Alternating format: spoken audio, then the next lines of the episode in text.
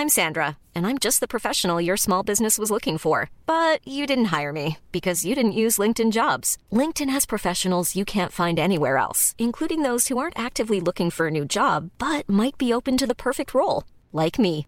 In a given month, over 70% of LinkedIn users don't visit other leading job sites. So if you're not looking on LinkedIn, you'll miss out on great candidates like Sandra. Start hiring professionals like a professional. Post your free job on linkedin.com/people today.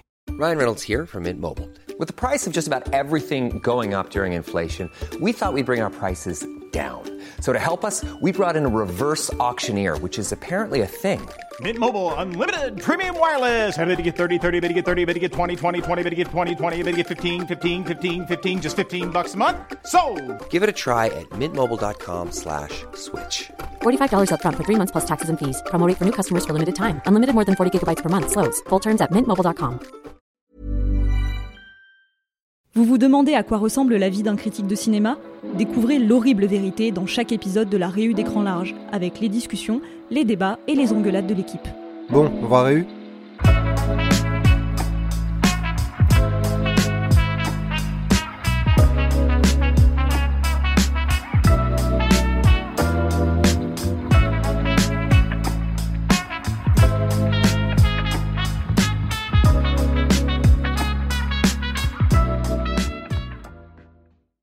C'est quoi le, le truc le plus sale qui a pu vous arriver dans une salle de cinéma? Est-ce qu'il vous est arrivé un truc Alors- vraiment genre cette question. Ok.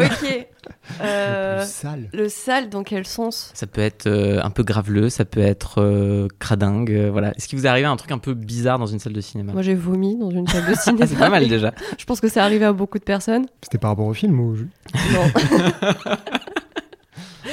Et, euh, Mais T'as vomi dans la salle du coup Oui, j'ai vomi dans la salle et une fois, c'était pour euh, Ready Player One. Euh, juste avant le, le climax, euh, j'ai eu envie de vomir et je suis sortie de la salle et j'ai pas pu re-rentrer dans la salle après. Du coup, je, je sais toujours pas ce qui se passe à la fin de Ready Player One. Trop bien, c'est comme anecdote. Moi, j'étais allé voir un film et je devais avoir quoi, quoi 13-14 ans. Et euh, c'était Kogan, euh, Killing Them Softly. Donc, tu vois, un truc a priori, euh, tu vois, un peu arty quand même. euh, voilà. Et il y avait quelqu'un qui tapait dans mon siège euh, pendant qu'on regardait le film, tu vois. Donc, je me dis, ok, euh, euh, au bout d'un moment, c'est un peu chiant, quoi. Donc, je me retourne pour regarder. Et en fait, il s'avère que le monsieur qui était sur le siège derrière moi avait sa copine qui était sur ses genoux, clairement en train de lui faire une fellation. Et que c'était ça qui faisait qu'il tapait dans mon siège. Et donc, j'ai pas du tout osé intervenir. Est-ce que t'as changé de place Les gens même urbaines, j'adore. J'ai- changé de place après, mais surtout, je me suis dit, est-ce que vraiment tu te fais genre pas Kogan, tu vois? Non, mais le choix du film me paraissait Peut-être un son peu. king que euh, c'est Brad Pitt. hein. Alors peut-être. Mais tu vois, en plus, Kogan, c'est vraiment le film un peu. Tu sais, c'est un peu sale. Enfin, tu sais, c'est Bah, voilà. l'Amérique euh, un peu cradingue. et mafieux tout, euh. dégueulasses, ça le- voilà, tu vois. Visiblement. Ok, bah en parlant de séances de merde, on va devoir parler des pires et meilleurs films de l'année parce que c'est quasiment le milieu de l'année. Et les gens commencent à chercher sur Google les meilleurs et les pires films. Du coup, on sait que les pires films ça marche plus. Donc, c'est quoi les prétendants au titre du pire film pour la séance de merde 2023 Voilà, je peux commencer très fort avec Astérix, hein, qui a quand même été euh, le, le pire du pire. euh, Mais Mhm. dès, dès février, hein, quand même, le film, il a fait très fort. euh, donc ça a été assez, euh, assez euh, cathartique. Comme Ok, donc. Antoine va continuer sur son Instagram.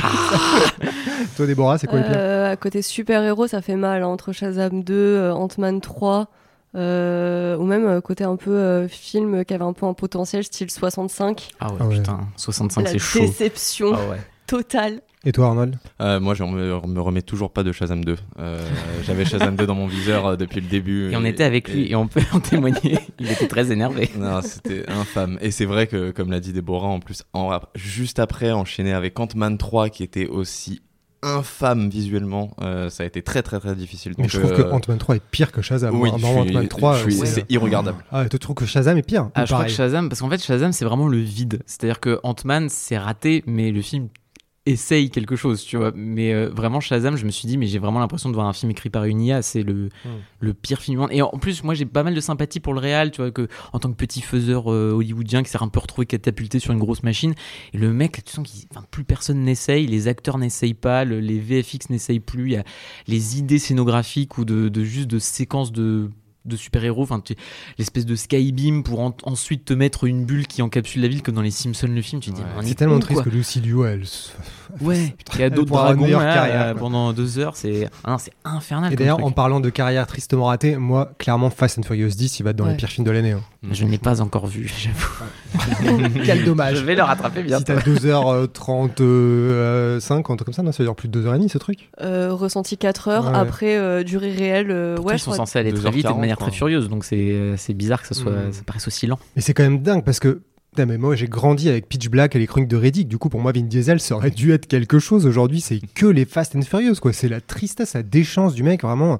Putain, quand même, il a été révélé par Spielberg. Quand on parle d'un mec qui a commencé à faire des films pour se montrer lui-même avec des films, des courts-métrages, Spielberg l'a repéré. Et aujourd'hui, il fait que des Fast and Furious, quoi. Et des, et des mauvais. Et C'est des que- voix, des, euh, dans Marvel, des mauvais parce que si on regarde encore même les, les Fast and Furious de l'époque, euh, sans compter les premiers, mais euh, ne serait-ce que 4, 5, 6, ça allait encore. Aujourd'hui, ce qui est même devenu que ce soit Vin Diesel ou la franchise ne ressemble absolument plus à rien. Et comme tu l'as dit, en plus, ce qui est vraiment très triste, c'est que Vin Diesel, il a du talent. Il l'a montré plusieurs fois à ses débuts et puis même encore un petit peu après.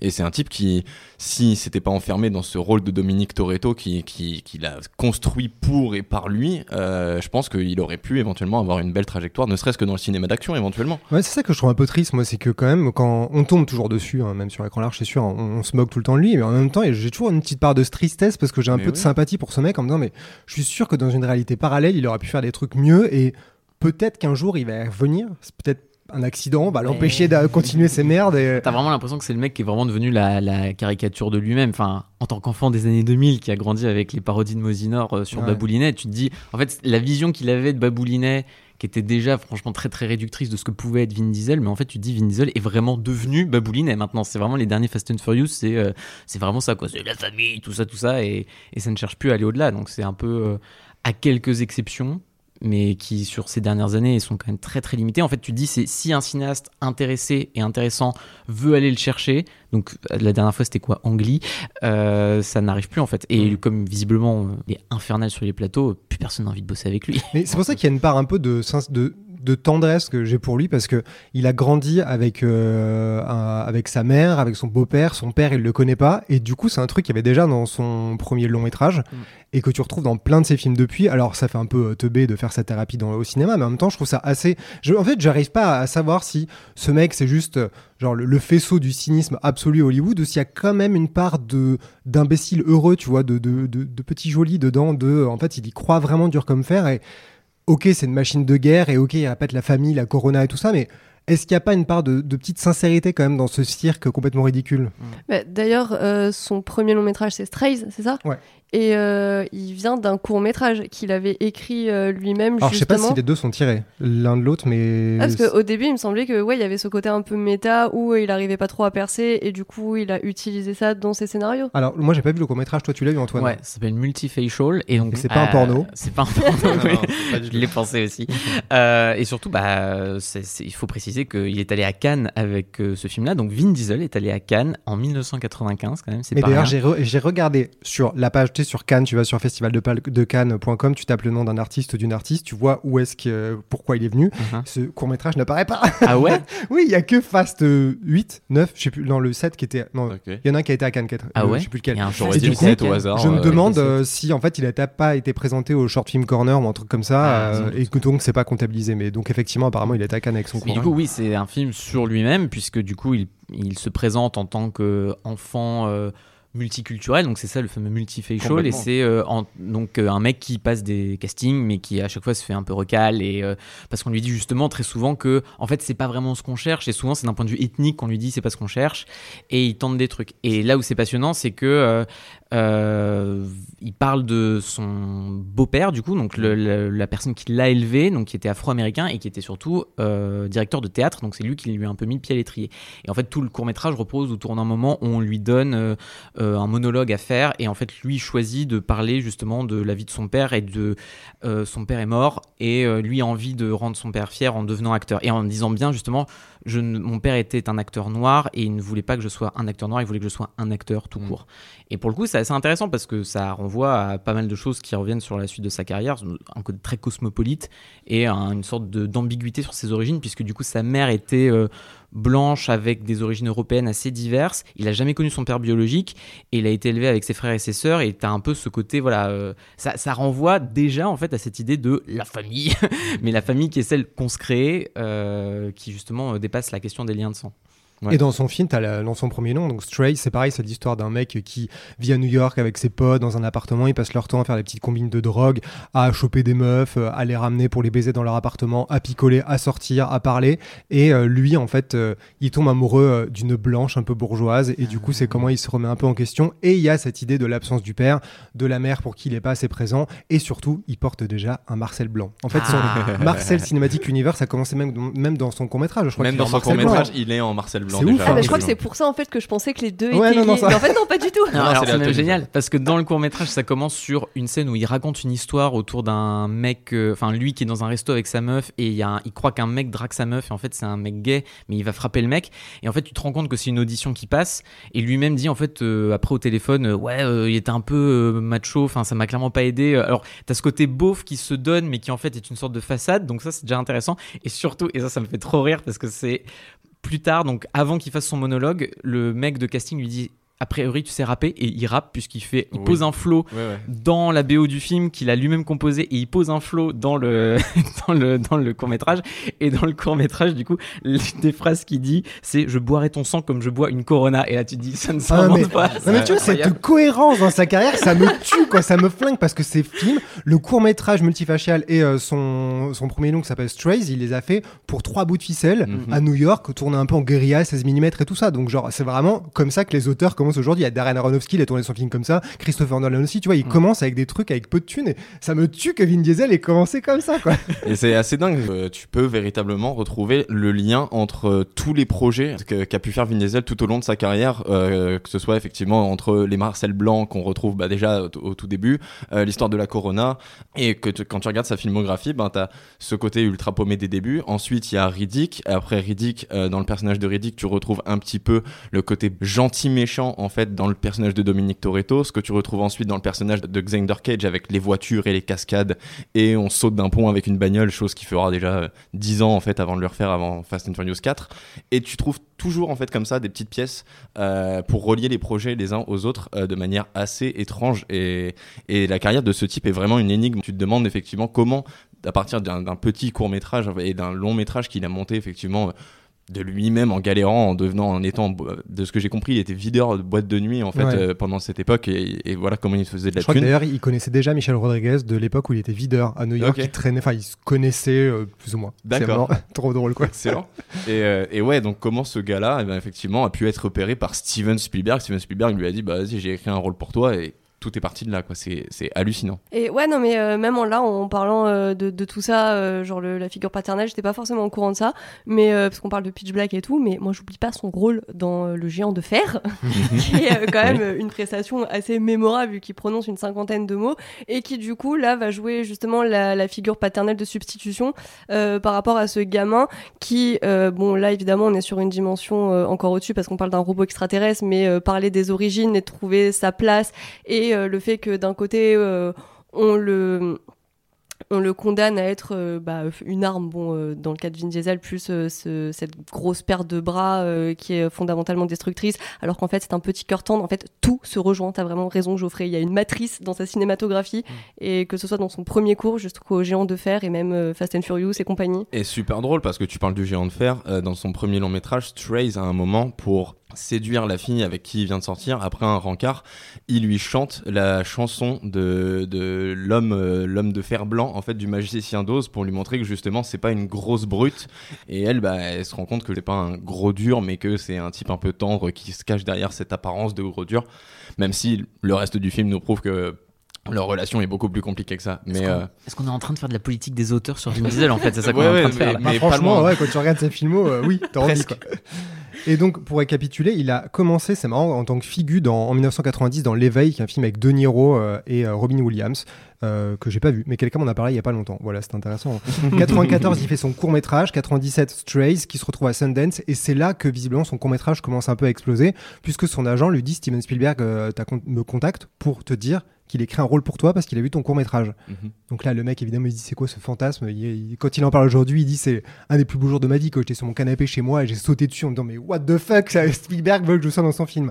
Et Spielberg, visiblement, avait, lui a redit des années après que c'est l'acteur, mais aussi le réalisateur qu'il avait engagé parce qu'il voulait vraiment le, le booster. Et euh, plein de fois, il lui a dit refais un film en tant que réalisateur. Peut-être pour lui dire arrête de faire des films en tant qu'acteur.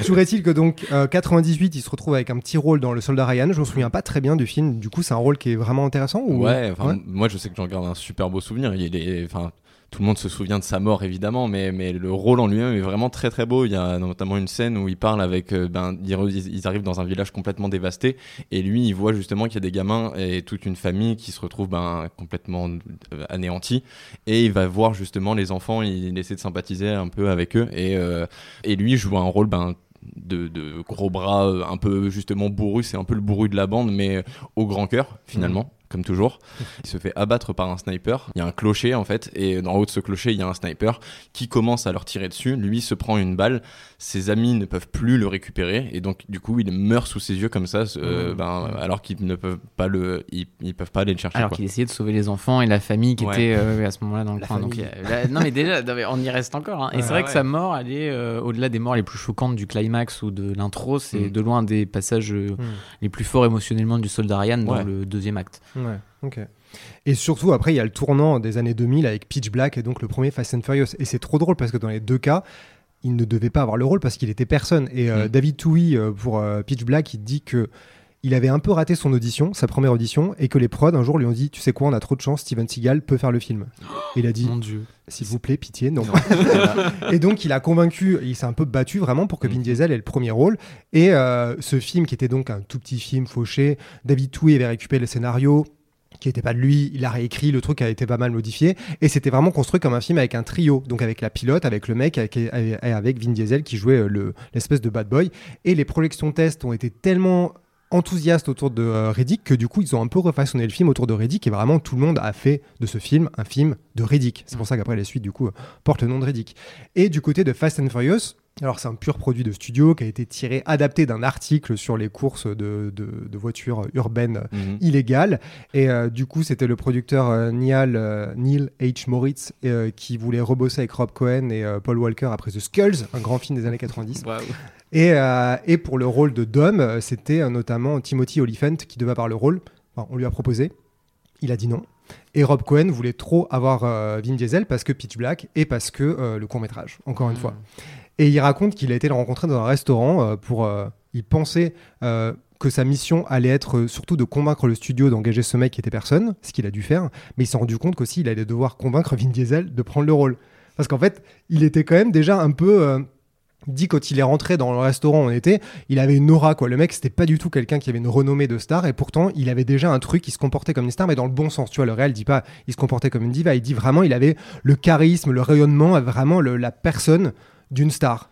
Et du coup, il a fallu le convaincre de prendre ce rôle parce qu'il était sûr qu'il allait faire un super dôme. cette chose que tu ressens la première fois que tu le vois dans le film Fast and Furious, quand il se retourne, quand il est au fond là de sa boutique, etc. Justement, c'est le personnage un peu mystérieux, on ne sait pas trop ce qui se passe et tout. Et- mais ouais, il a, il a ce truc tout de suite. Rob Cohen le chope parfaitement dans, dans le premier Fast and Furious, quoi. Et dans Pitch Black et aussi, dans Pitch d'ailleurs, Black hein, aussi. dans les deux Surtout côtés, quand hein. on y réfléchit maintenant, ça, ça paraît super éloigné de ce qui est devenu Fast and Furious, mais le premier Fast and Furious finalement c'est une sorte de relecture de Point Break. Mm, Donc en fait, ce que Break. joue, ce que joue Vin Diesel, c'est Patrick Swayze dans Point Break. Donc c'est en plus le mec qui est du mauvais côté de la loi, mais tu- il est un peu fascinant. Il y a quelque oui. chose en plus qui relève toujours un peu de l'homoérotisme aussi. Tu t'es attiré par ce mec-là en fait, donc tu as envie d'y aller.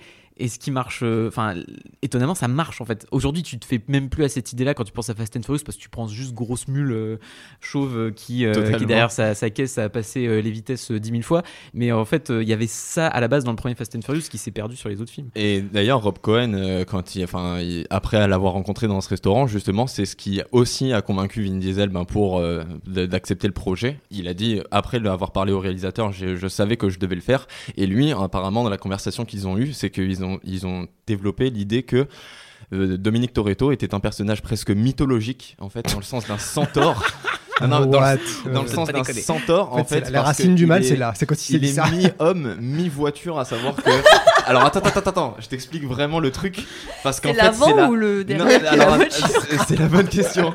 Mais en fait, c'est la fameuse Vision scène euh, lors de la toute première course quand ils s'alignent tous sur la ligne de départ et que le départ est donné. T'as euh, Vin Diesel qui passe la première et t'as ce plan qui part de sa main jusqu'au levier de vitesse pour repartir ensuite, qui traverse tout Ah le, numérique, tout ouais. le système exactement en numérique. Et, et c'est en fait Rob Cohen apparemment avait cette scène en tête dès le début. Il en a parlé à Vin Diesel et Vin Diesel il a vu quelque chose de mythologique qui en fait relie l'homme et la machine et la voiture ensemble et du coup bah, Vin Diesel c'est une espèce de, de centaure en fait parce qu'il est connecté aux chevaux de sa voiture. Alors j'ai deux choses à dire. euh, Déjà, la première, c'est que dans Fast and Furious 10, le plan dégueulasse à la fin, quand ils descendent le, le, le, Le barrage. le barrage, le truc numérique dans le pot d'échappement et tout ça, en fait, c'est un hommage au premier. Ah bah peut-être. C'est le Dieu. fameux retour aux racines Quel- avec les plans cul à Rio. Oh là là. Et deuxième chose, c'est qu'effectivement, Vin Diesel dit qu'il a signé parce qu'il a adoré cette, ce plan-là qui était censé raconter. Alors, je savais pas qu'il y avait une histoire de centaure, mais pourquoi Ouais, pas. ouais. Et par contre, quand il a lu le scénario la première fois en allant tourner, euh, je sais plus ce qui est. Bon, en tout cas, il a vu le scénario, il était un peu déçu. Et donc, euh, il- en fait, ils ont fait réécrire le scénario, mais même tout le monde, même Michel Rodriguez a dit, je veux pas jouer cette pouffe. En fait, je veux un personnage qui a une raison d'être là. Et ils ont amené, vous savez qui? David Ayer. C'est Mhm. lui qui a réécrit, Oui. déplacé l'action de New York à Los Angeles pour en faire un film sérieux, multiculturel et un truc où les gens, euh, genre Vin Diesel, se disaient Ok, j'y vais maintenant, le scénario me plaît. Ah. Voilà. En même temps, je trouve pas ça incohérent parce que tu vois, en revoyant le premier Fast, il y a un truc que j'aime beaucoup dans le film, c'est qu'il va au bout de sa démarche. Et pour le coup, je trouve qu'il y a un truc, tu vois, même dans le côté euh, néon euh, numérique, euh, tu vois, autant dans les voilà, dans les dans les trucs, la grosse musique techno, ça fait déjà un peu de truc qui, surtout aujourd'hui, fait très beauf et Ah qui ouais. l'ancre vraiment dans son époque aussi, vraiment début années 2000. Mais en même temps, t'as déjà aussi tout ce que ailleurs fera lui aussi avec euh, Training Day et ses autres films. Et, pas- Suicide Squad. Et Suicide Squad. mais je trouve que dans, dans le premier Fast, il y a un truc, tu vois, euh, un peu beau frigolo, mais qui, qui est tellement euh, à donf dans, dans l'envie d'y aller, tu vois, et, et qui est, en fait, limite, je vais, je désolé d'employer ce mot-là après euh, théorie des auteurs, mais euh, qui est un peu expérimental en fait dans sa démarche, mine de rien, tu vois, dans le côté euh, vraiment euh, numérico euh, nawak, euh, et je trouve que le film est assez plaisant pour ça. Et là encore, il y a que Tokyo Drift qui a réussi à avoir ce, ce truc un peu neuneux euh, qui se prend un peu trop au sérieux sur la suite. Et les autres films n'ont jamais réussi euh, à faire ça en fait. Et c'est très drôle que tu parles de Tokyo Drift parce que Justin Lin, justement, lui, c'est exactement ce qui l'a incité à réaliser Fast and Furious parce que quand le premier Fast and Furious est sorti, même sentiment que toi et même sentiment que beaucoup de personnes, à savoir que quand il a vu ça, il a dit c'est un nouveau genre de cinéma, c'est une nouvelle façon de réaliser avec un truc ultra énergique, ultra vénère, ultra jeune euh, qui s'adresse à un public mine de rien extrêmement large. Euh, et lui, il a vu une opportunité directe. Mais par contre, comme euh, ben, Rob Cohen, Vin Diesel ou tous les autres, quand Justin Lin il a débarqué sur Tokyo Drift, il a lu le scénario, il a dit c'est une merde sans nom, laissez-moi réécrire ça, je vous en supplie, parce que c'est sexiste, c'est vulgaire, ça n'a aucun sens. Donc, euh, donc C'est vrai que euh, tout finale ça. est bien meilleure là-dessus. hein. Bah, Justin, Lin, Justin Lin, c'est celui qui devait faire le 10 et qui s'est barré de la saga en Ouais, disant En fait, ça me ouais. fait chier, j'en ai fait 8, mais franchement, euh, j'en ai un peu marre là. Soi-disant aussi parce que Diesel était, euh, était vraiment devenu Il très a fait le 9 Aussi. avant, donc me dis pas qu'il a découvert. Mais je pense que justement, il avait arrêté après le 6. Il a, du coup, le 7, 8 euh, ont été faits par d'autres. Il est revenu sur le 9 et de ce que j'en ai compris, c'est en gros, il a fait le 9 et ça a tellement été l'enfer qu'il a dit plus jamais. et c'est comme ça qu'il a dit Et je donc fais il a pas fait le le 10. 10. Bah non, du coup, il a pas Et non, le 10. donc, donc, du coup, il est parti euh, avant Une le. semaine, euh, Oui, mais du coup, il a signé pour le 10, ça que il je a trouve signé hallucinant. pour le 10, Il a oui. signé, il a commencé le tournage et il s'est dit c'est tout mal. Je vais... Le mec, il- s'il a été, euh, si c'était si infernal, pourquoi il est revenu pour le 10 quoi. Ah, Mais il bon, aime Ça, se c'est faire une du autre mal, ouais. histoire. Sans doute pour le Peut-être chèque, qu'un jour on en saura plus. En fait, ce que je trouve marrant à l'époque, pour revenir à Pitch Black et Fast and Furious, c'est Mhm. qu'on a eu un peu les deux. Les deux manières d'avancer qui sont un peu les deux euh, manières euh, dont euh, Vin Diesel construit sa carrière depuis, en tout cas essaye, c'est que d'un côté, Pitch Black, aujourd'hui on se dit que c'est un film culte qui a marché, mais à l'époque ça a été un succès très modeste en salle. hein. Mhm. Il a coûté dans les 20-23 millions, 53 millions box-office, donc c'est pas du tout un carton. C'est vraiment en vidéo, en DVD, que le film s'est rattrapé et est devenu super culte et qu'ils ont pu après faire une suite. Par contre, Fast and Furious a été un giga méga carton, alors que pourtant les gens ne misaient pas trop dessus. Un an avant, il y avait eu 60 secondes chrono, il a coûté genre 100 millions. Ouais. Le premier Fast, c'est quoi le budget? Attends. C'est genre 30-40, un truc comme ça, non? C'est vraiment, euh, je crois que c'est 38 millions, ouais, donc Ouais, c'est quand même pas grand chose. Et euh, il a fait un score à peine en dessous de 60 secondes chrono, qui avait coûté 3, 2, 3 Deux, fois trois plus fois cher, plus. et qui était Nicolas Cage, Angelina Jolie, euh, voilà, euh, et Timothy Olyphant, qui devait donc jouer C'est euh, vrai, Dom dans le premier Fast and exact, Furious, quoi. Exact. Elle a bien Et, misé. euh. Et il y a un moment où euh, il revenait euh, d'un truc au Mexique, Vin Diesel, avec Paul Walker, et ils étaient à l'aéroport, et il raconte, euh, toujours avec son son sens du storytelling, tu sais jamais à quel point c'est vrai, mais t'as envie d'y croire, comme le centaure mécanique, là. Et euh, ils étaient assis par terre dans l'aéroport, les gens marchaient euh, sans trop les reconnaître, et Paul Walker lui disait, profite parce que c'est la fin. Après ce film-là, c'est sûr que tout va changer. Voilà, le prophète, évidemment, après tout a changé parce que le premier Fast and Furious est un carton, a fait plus de 200 millions au box-office Mhm. mondial. Donc évidemment, tout s'est emballé. Et c'est là que tu vois un peu les deux casquettes. D'un côté, donc la méga star Vin Diesel, et après il va s'engouffrer dedans avec euh, Triple X et tous ces trucs-là. Et de l'autre côté, un truc qui est un peu un projet de cœur auquel il va s'accrocher, un personnage auquel il va s'accrocher, celui de Riddick, et qui est pas un giga carton en soi. D'ailleurs, aucun des Riddick n'a été un véritable succès commercial au box-office, au, en tout cas au cinéma. Et il s'est accroché aux deux. Ça que je trouve un petit peu joli euh, chez lui, c'est que il aurait pu complètement abandonner à ce moment-là euh, Pitch Black et juste s'accrocher à Triple X, Fast and Furious et tout ça. Mais il y a peut-être une part de lui, peut-être la part d'humain dans le centaure mécanique qui s'accroche à, à un soupçon d'âme, peut-être. Peut-être, je sais pas du tout, mais euh, euh, après là où je suis pas complètement d'accord, euh, c'est que Triple X pour le coup, je sais qu'il l'a fait parce que ben Rob Cohen encore une fois est venu le voir après justement Fast and Furious et il s'est dit vas-y on, on refait plus ou moins la même chose mais avec cette fois des grosses cascades de fous furieux et tu joues un rebelle contre le gouvernement qui est en même temps une espèce de James Bond. Lui Et évidemment. il- payé 10 millions Et- contre 2 pour le premier Fast and voilà, Furious. et lui évidemment il était super partant, d'autant que ça a été une de ses premières expériences en tant que producteur, si je dis pas de bêtises, c'est là où il a véritablement pu s'investir dans le projet. Euh, mais et ensuite, ben c'est justement, il s'est accroché, comme tu l'as dit, au personnage de, de Riddick. Et quand on a essayé de lui proposer, ben que ce soit la suite de Fast and Furious ou la suite de Triple X, lui a dit non, je suis désolé, euh, je préfère me prendre la tête avec Universal et euh, je préfère négocier les droits pour essayer de, faire une suite de Pitch Black autour du, justement du personnage de, de Riddick. Et et il y avait encore, à mon avis, un espoir à, cette époque-là, aux alentours des années 2000, justement, aux alentours ben, des, chroniques de Riddick, quand euh, ben, il, il- il voulait porter ce personnage un peu comme, et c'est là où je vais faire une comparaison qui peut être euh, très malheureuse, mais j'assume, euh, cette idée de Vin Diesel qui commence avec son petit court métrage de son côté, qu'il a lui-même écrit, réalisé, produit, qui aurait pu devenir un bête de, de- de- d'acteur de film d'action qui a été repéré par Spielberg. Il y a vraiment une trajectoire presque à la Stallone avec euh, Rocky, en fait, où il a gardé le personnage de Rocky pour lui. Il a été révélé là-dessus. Et, euh, et en fait, pour moi, Vin Diesel, avec Riddick, il a essayé de faire ça, je pense, de, vraiment garder le personnage pour lui, de s'accrocher, de se trouver sa figure à lui. Euh, ce qui, malheureusement, ben, au box-office n'a pas fonctionné. Dans le cœur des fans, nous, on n'oublie pas. Mais. euh, mais à mon avis, ouais, il y avait vraiment ce truc-là de, au début des années 2000, il aurait pu devenir éventuellement un très très très grand acteur via la, la figure de Riddick, si à mon avis les chroniques de Riddick s'étaient pas cassé la gueule, je pense. Et si après il s'était pas enfermé dans les Fast and Furious 4, 5, 6, 7, 9. euh, Mais c'est ça que je trouve assez joli aussi, c'est qu'il fait pas Riddick tout seul, il, est, il collabore avec David Touy depuis le Oui. début, et pour le coup, il y a plein de gens qui critiquent Vin Diesel, euh, et des gens qui le défendent, et David Touy fait partie de ceux qui le défendent en disant on collabore vraiment, on passe des, des journées entières chez moi à boire du thé ou de la bière, et à parler, à parler, à parler, à parler pour écrire le scénario. Sans lui, ces films-là n'auraient pas pu exister, sans lui, je ne serais pas là. Donc tu sens que c'est pas... Enfin moi j'aime bien David Touy, euh, même euh, Escapade mortelle ou fatale, je sais plus, là, avec Mila Jovovich. hein. Euh, et euh, j'ai de l'affection pour ce mec qui fait des, un peu des séries B, qui il y a une sorte de savoir-faire et tout que tu retrouves notamment dans les Reddick.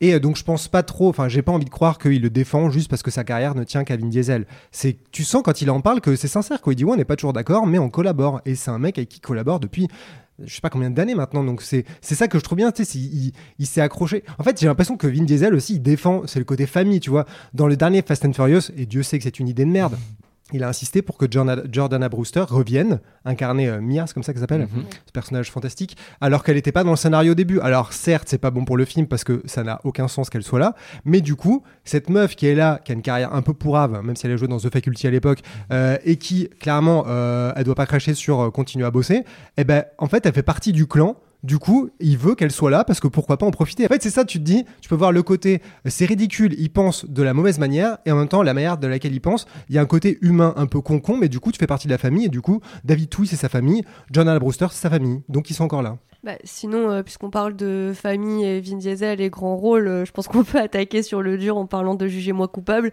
qui euh, est clairement l'histoire d'un gars qui veut protéger sa famille. Oui, voilà. qui La famille de la mafia, mais c'est Voilà, sa la famille de la mafia, mais la famille avec un grand cœur, et on essaie de t'expliquer que.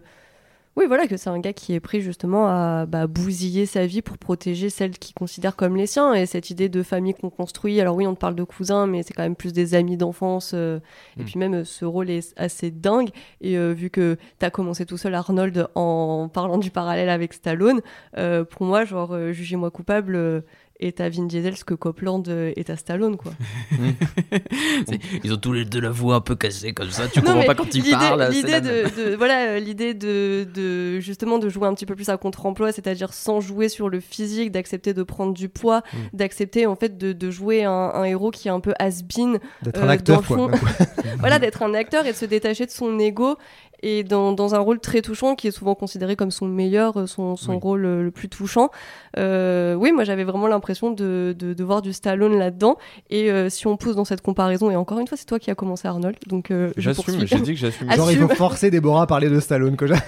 quand tu vois que justement après euh, Triple X, donc après le gros blockbuster qui a fait lui vraiment une grosse vedette, bon bah il se casse un peu plus les dents avec les chroniques de Riddick, mais quand même un, un projet assez personnel. Et ensuite il essaie vraiment de, de jouer de son image. Il va jouer dans Babysitter, la comédie euh, de Disney, où euh, bon clairement c'est à l'époque où en fait toutes les grosses stars d'action font leur comédie Disney style The Rock avec la fée des dents ou ce genre de truc, qui est un film Pas bon. Fran- ouais, franchement, t'es Voilà, gentil. hein. hein. Ouais, J'étais sur bon, lamentable. Vraiment lamentable, où tu vois qu'il n'a strictement aucun tempo comique, mais parce que tout simplement le, le film ne sait pas tirer parti de, de son sous-jeu, de, de sa voix, de ses expressions, alors que Jugez-moi coupable, lui, le fait super bien et arrive véritablement à rendre son personnage drôle par l'écriture, par euh, ses mimiques, euh, par sa grosse bedaine et ses cheveux un peu décolorés. Ouais. Ce qui est surprenant parce que en fait le, enfin le, tu t'attends pas à ça déjà. Il va chez Ciné Lumet, qui est quand même un directeur d'acteurs de fou, qui en plus aime les huis clos, le film qui repose sur le dialogue, sur les acteurs. Donc tu te dis là, il a tout à jouer. Enfin c'est, il- et ça repose sur lui, en sachant qu'à la base Ciné Lumet voulait visiblement Joe Pesci, mais qui était un peu déjà trop vieux pour le, le rôle. Mhm. Et c'est en vrai le, le vrai. Donc enfin du coup jugez-moi coupable pour reprendre. C'est donc un mec qui, euh, un mafieux qui au moment où il y a euh, un procès de deux ans euh, contre toute une famille mafieuse. euh, ils sont plus d'une vingtaine à être accusés. Il y a 70 chefs d'a- d'accusation. Enfin, le truc est énorme. Et en fait, Vin Diesel, lui, il est déjà en tôle à ce moment-là.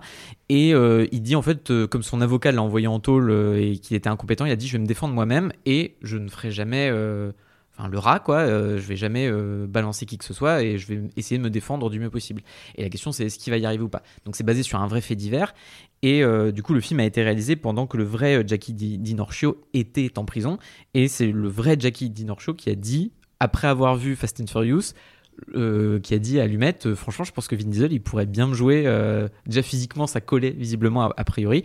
Et si Vin Diesel acceptait effectivement la bedaine et le maquillage et les, les extensions de cheveux, ça, ça marchait a priori. Mais ce qui est fou, c'est que le film est du coup un film assez mineur dans la filmo de Lumette parce que c'est quand même un peu filmé platement.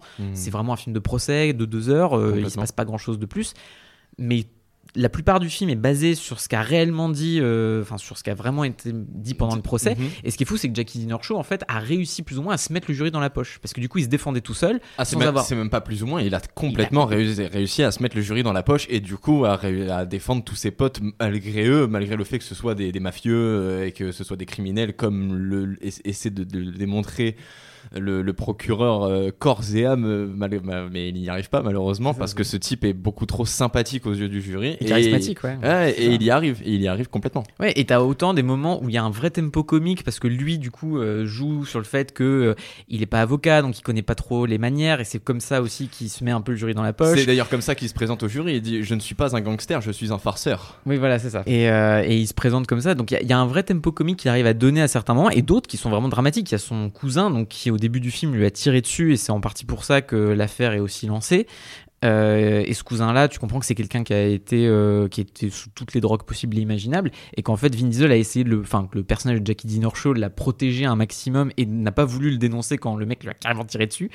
Et t'as tout un passage dans le procès qui est le point de bascule du film parce qu'à ce moment-là, tu sais qu'ils ont tous fait des trucs illégaux, mais en même temps, ce qui est donné comme argument au procès est franchement fallacieux de la part des, des gens. Et on accuse souvent Jackie Dinorcho d'avoir lui euh, pris même de l'argent des caisses euh, des mafieux pour l'avoir redistribué un peu n'importe comment, d'avoir pris de la drogue, d'avoir fait des trucs euh, au sein même du système qui n'étaient Mhm. pas géniaux. Mais t'as ce, ce cousin-là qui l'accuse de trucs qu'il n'a pas vraiment fait et lui lui retourne l'argument en disant mais en fait moi j'ai juste essayé de te protéger et c'est dégueulasse de me renvoyer ça à la gueule. Et t'as un vrai moment d'émotion qui est assez étonnant et que lui, en tant qu'acteur, tient super bien. Et globalement, à ce moment-là, le film repose vraiment sur lui et sur son interprétation qui donne le là pour tout le Mhm. reste. Et il est là dans toutes les scènes. Et le film tient étonnamment super bien, même si ça reste un petit film de Lumet. Il a gagné un prix pour ce film ou pas?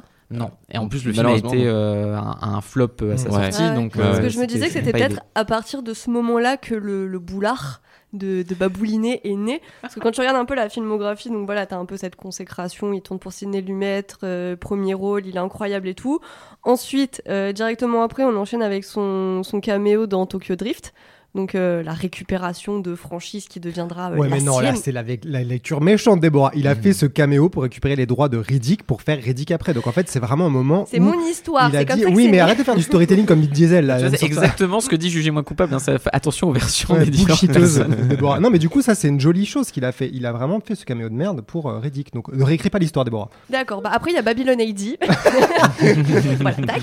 Donc oui, ok, d'accord, pour Babylon AD, il y a encore ce truc de un réalisateur qui veut euh, Vin Diesel dans son film, parce que Kassovitz a clairement dit qu'il voulait euh, Vin Diesel dans ce rôle, parce qu'il incarnait un peu, euh, d'après lui, le, bourrin. Et justement, après, bon, le, film est ce qu'il est, ça a été un immense échec. Et ensuite, il y a eu le documentaire Fucking Kassovitz, où on apprend que Vin Diesel avait été absolument insupportable sur le tournage, qui voulait vraiment s'approprier le scénario, qui pensait mieux que tout le monde, qui voulait pas faire les scènes d'action, enfin vraiment ingérable. Et ensuite, bah, on, on a la bascule Fast and Furious, euh, qui pour moi là c'est vraiment Attends, le. parce que sur le Babylon AD, c'est marrant, il y a des sources vraiment contradictoires. Il y a des gens qui racontent que vraiment Vin Diesel, il y a un mec de, des cascades qui a raconté que euh, Vin, Di- euh, Vin Diesel est venu plusieurs semaines avant le début de la prépa, alors qu'il n'avait pas besoin, dans son contrat, c'était pas stipulé, pour répéter les trucs. Et du coup, il était quand même assez à fond, assez enthousiaste. Et il est arrivé plus tard, trois heures en retard à une répétition. Kassovitz a pété un câble, lui a jeté un truc à la gueule, lui a dit d'aller se faire foutre. Suite à ça, Vin Diesel, du coup, aurait dit Ok, bah va te faire enculer, euh, pour reprendre ses mots. Dans son coin, il, en fait, il lui a dit il a fait passer via ses avocats qu'il allait scrupuleusement respecter son contrat. Et à partir de là, ça a commencé vraiment une guerre de tranchées genre Ok, tu me respectes pas, bah va te faire foutre. Donc évidemment, ça a été le début de la fin. Et après, oui, le budget a explosé, le tournage a explosé, le truc a été récupéré par les compagnies d'assurance. Enfin, vraiment, plus personne ne défend ce film-là. Mais des deux côtés, ils se balancent tout dans la gueule. Quoi. Vin Diesel euh, n'a jamais dit ouvertement que Kassovitz était un connard, mais Kassovitz a clairement dit ouvertement que Vin Diesel était un connard. Et des gens défendent les deux en disant en gros, tout le monde était taré sur ce film. Tout le monde a pété un câble euh, du, de, de A à Z. Quoi. Donc je ne sais pas qui est fautif, c'est peut-être tout le monde. Mais... Il y a plein de choses en fait qui déconnaient sur le film, euh, qui fait que ben ils avaient pris du retard, que tout n'était pas prêt quand Vin Diesel arrivait sur le plateau, donc du coup lui ça devait passablement l'énerver après avoir tourné je sais pas combien de films et avoir été plutôt carré. Et à mon avis Vin Diesel justement après s'être pris la tête avec Mathieu Kassovitz a dû être tout à fait insupportable en refusant de faire les scènes d'action en en disant non ça c'est pas dans mon contrat donc je le ferai pas. Euh, donc en fait je pense que les torts sont partagés et que c'est ce que fucking Kassovitz montre à savoir que le film a été un désastre parce que personne ne savait exactement quel film il voulait faire. Et c'est d'ailleurs comme ça que le conclut Mathieu Kassovitz. Il dit on voulait tous faire un super film mais, on sait, mais le problème c'est qu'on voulait tous faire un film différent quoi. Ils ont travaillé les uns contre les autres, ouais, c'est Ouais, un truc typique, c'est pour ça. Mais Pour rappeler, du coup, mais, enfin, Fucking Kassovitz, c'est un documentaire, enfin, c'est le making-of non officiel de Mhm. Babylon AD qu'on peut facilement retrouver sur YouTube maintenant, mais qui est en fait le truc plus passionnant que le Mhm. film encore. Bien parce sûr. que, enfin, t'as un making-of officiel d'ailleurs de Babylon AD, je crois, et euh, bon, tu peux regarder le film pour déjà constater un peu la catastrophe, mais euh, quand tu regardes le Fucking Kassovitz, c'est assez fascinant parce qu'il y a, il y a rien qui va. Enfin, tu te dis, quand tu veux, quand tu travailles dans le cinéma et potentiellement que tu veux faire des films, c'est un cauchemar à regarder. Enfin, tu Mhm. te dis, mais jamais je veux qu'un truc pareil, enfin, que le cinquième de ça m'arrive. Parce que, enfin, moi j'aurais été Kassovitz, mais tu te dis plus jamais je fais du cinéma après ça, quoi. Parce Alors- que c'est euh, effectivement les, les compagnies d'assurance qui récupèrent vers la fin du tournage des trucs. Il y a rien qui marche. Les casques de moto pour faire un truc futuriste, ils ont euh, un truc de merde à la place. Ils ont l'une des plus grosses explosions du film se déclenche en avance Hmm. alors que les caméras ne tournent pas enfin c'est un truc et ça demande un temps monstrueux à repréparer derrière enfin donc là pour le coup des trucs qui sont pas du tout dus à Vin Diesel ou à qui Non, bien sûr. qui sont Non, mais plutôt à la quoi, mais- coordination globale. Ouais, Après, voilà, ça a l'air d'être un chaos qui, malheureusement, doit pas être extraordinaire à Hollywood parce que le nombre de films, c'est juste que là, on a des témoignages. Les gens ont ouvert leur gueule. Vin Diesel n'a jamais, il me semble, taclé ouvertement euh, avec Kassovitz, alors que Kassovitz n'a jamais manqué de dire que c'était, je cite, un PD, mais je suis pas homophobe. C'est ce qu'il a dit, hein, quand même. Euh, que c'était un lâche, que c'était un gros con, euh, que voilà, c'était une sous-merde, en gros. Mhm. Et c'est juste que maintenant, on a, on a le son de cloche des Européens avec le, le making-of euh, non officiel et euh, Mathieu Kassovitz. Mais je suis sûr que Hollywood est plein de, de films qui sont des catastrophes comme ça. Certain. Parce que dans mon souvenir, le résultat, il est euh, complètement insipide, Oui, tu vois. voilà c'est moyen mais insipide comme euh, les trois quarts des merdes qu'on critique et qu'on met dans les flops chaque année, tu vois. Donc fait. en fait, c'est même pas exceptionnellement nul, c'est juste Non, banalement et c'est- même, et Ouais, c'est même voilà, et c'est même comme je suis assez d'accord avec Déborah, c'est même du gâchis parce qu'il y a plein de bonnes idées et même juste quand tu prends le projet de base, on te dit une adaptation euh, d'un roman d'OSF complète entre le cyberpunk et en même temps un- un- le géopolitique. Enfin, il y a tout un tas de thèmes qui Mm. sont brassés dans ce roman.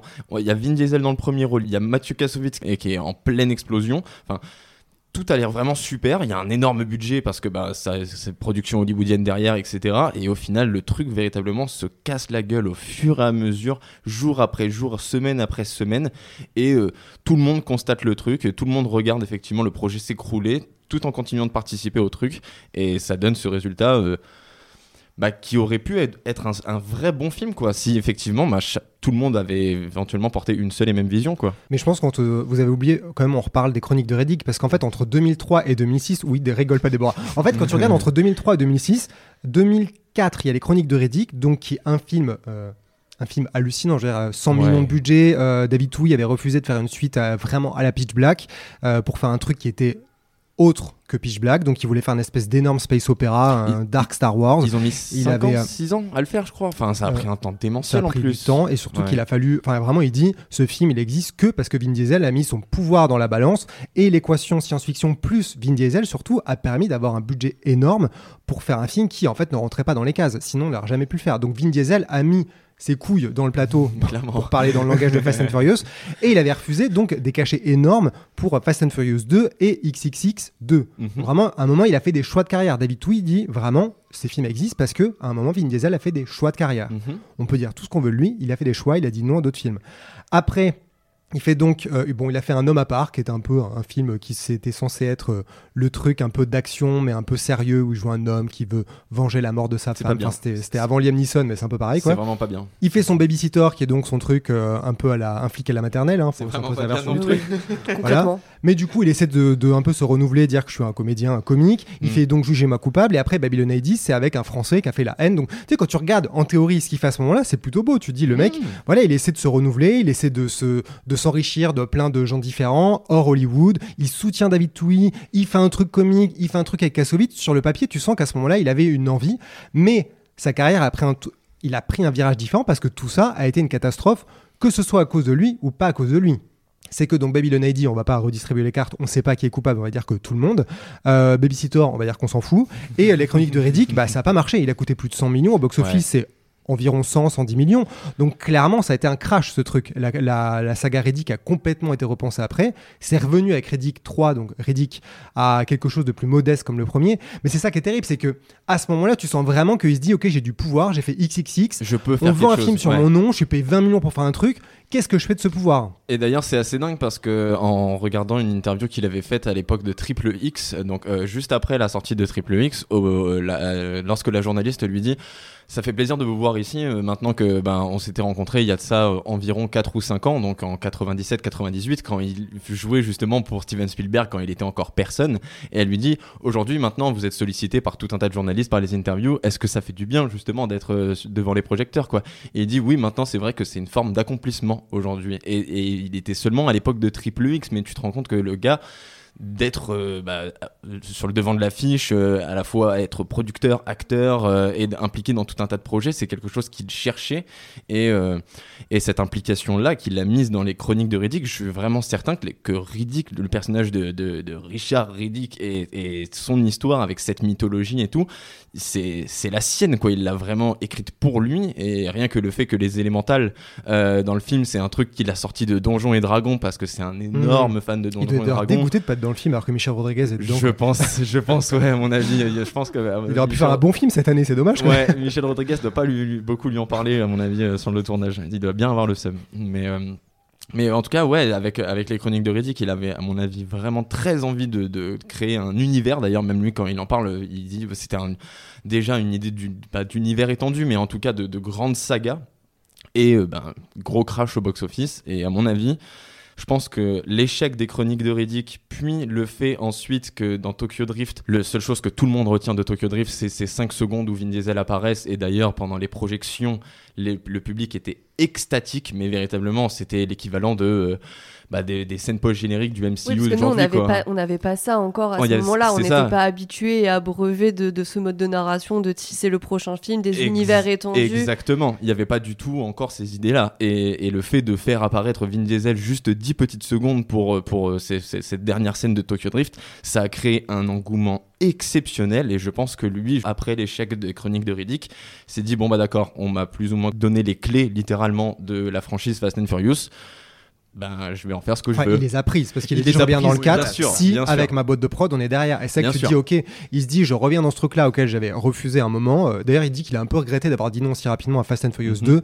Pas à cause du chèque, mais parce qu'il s'est dit, en fait, le scénario c'est nul, mais j'ai réagi très ra- rapidement comme XXX2, genre le scénario c'est de la merde. Mm.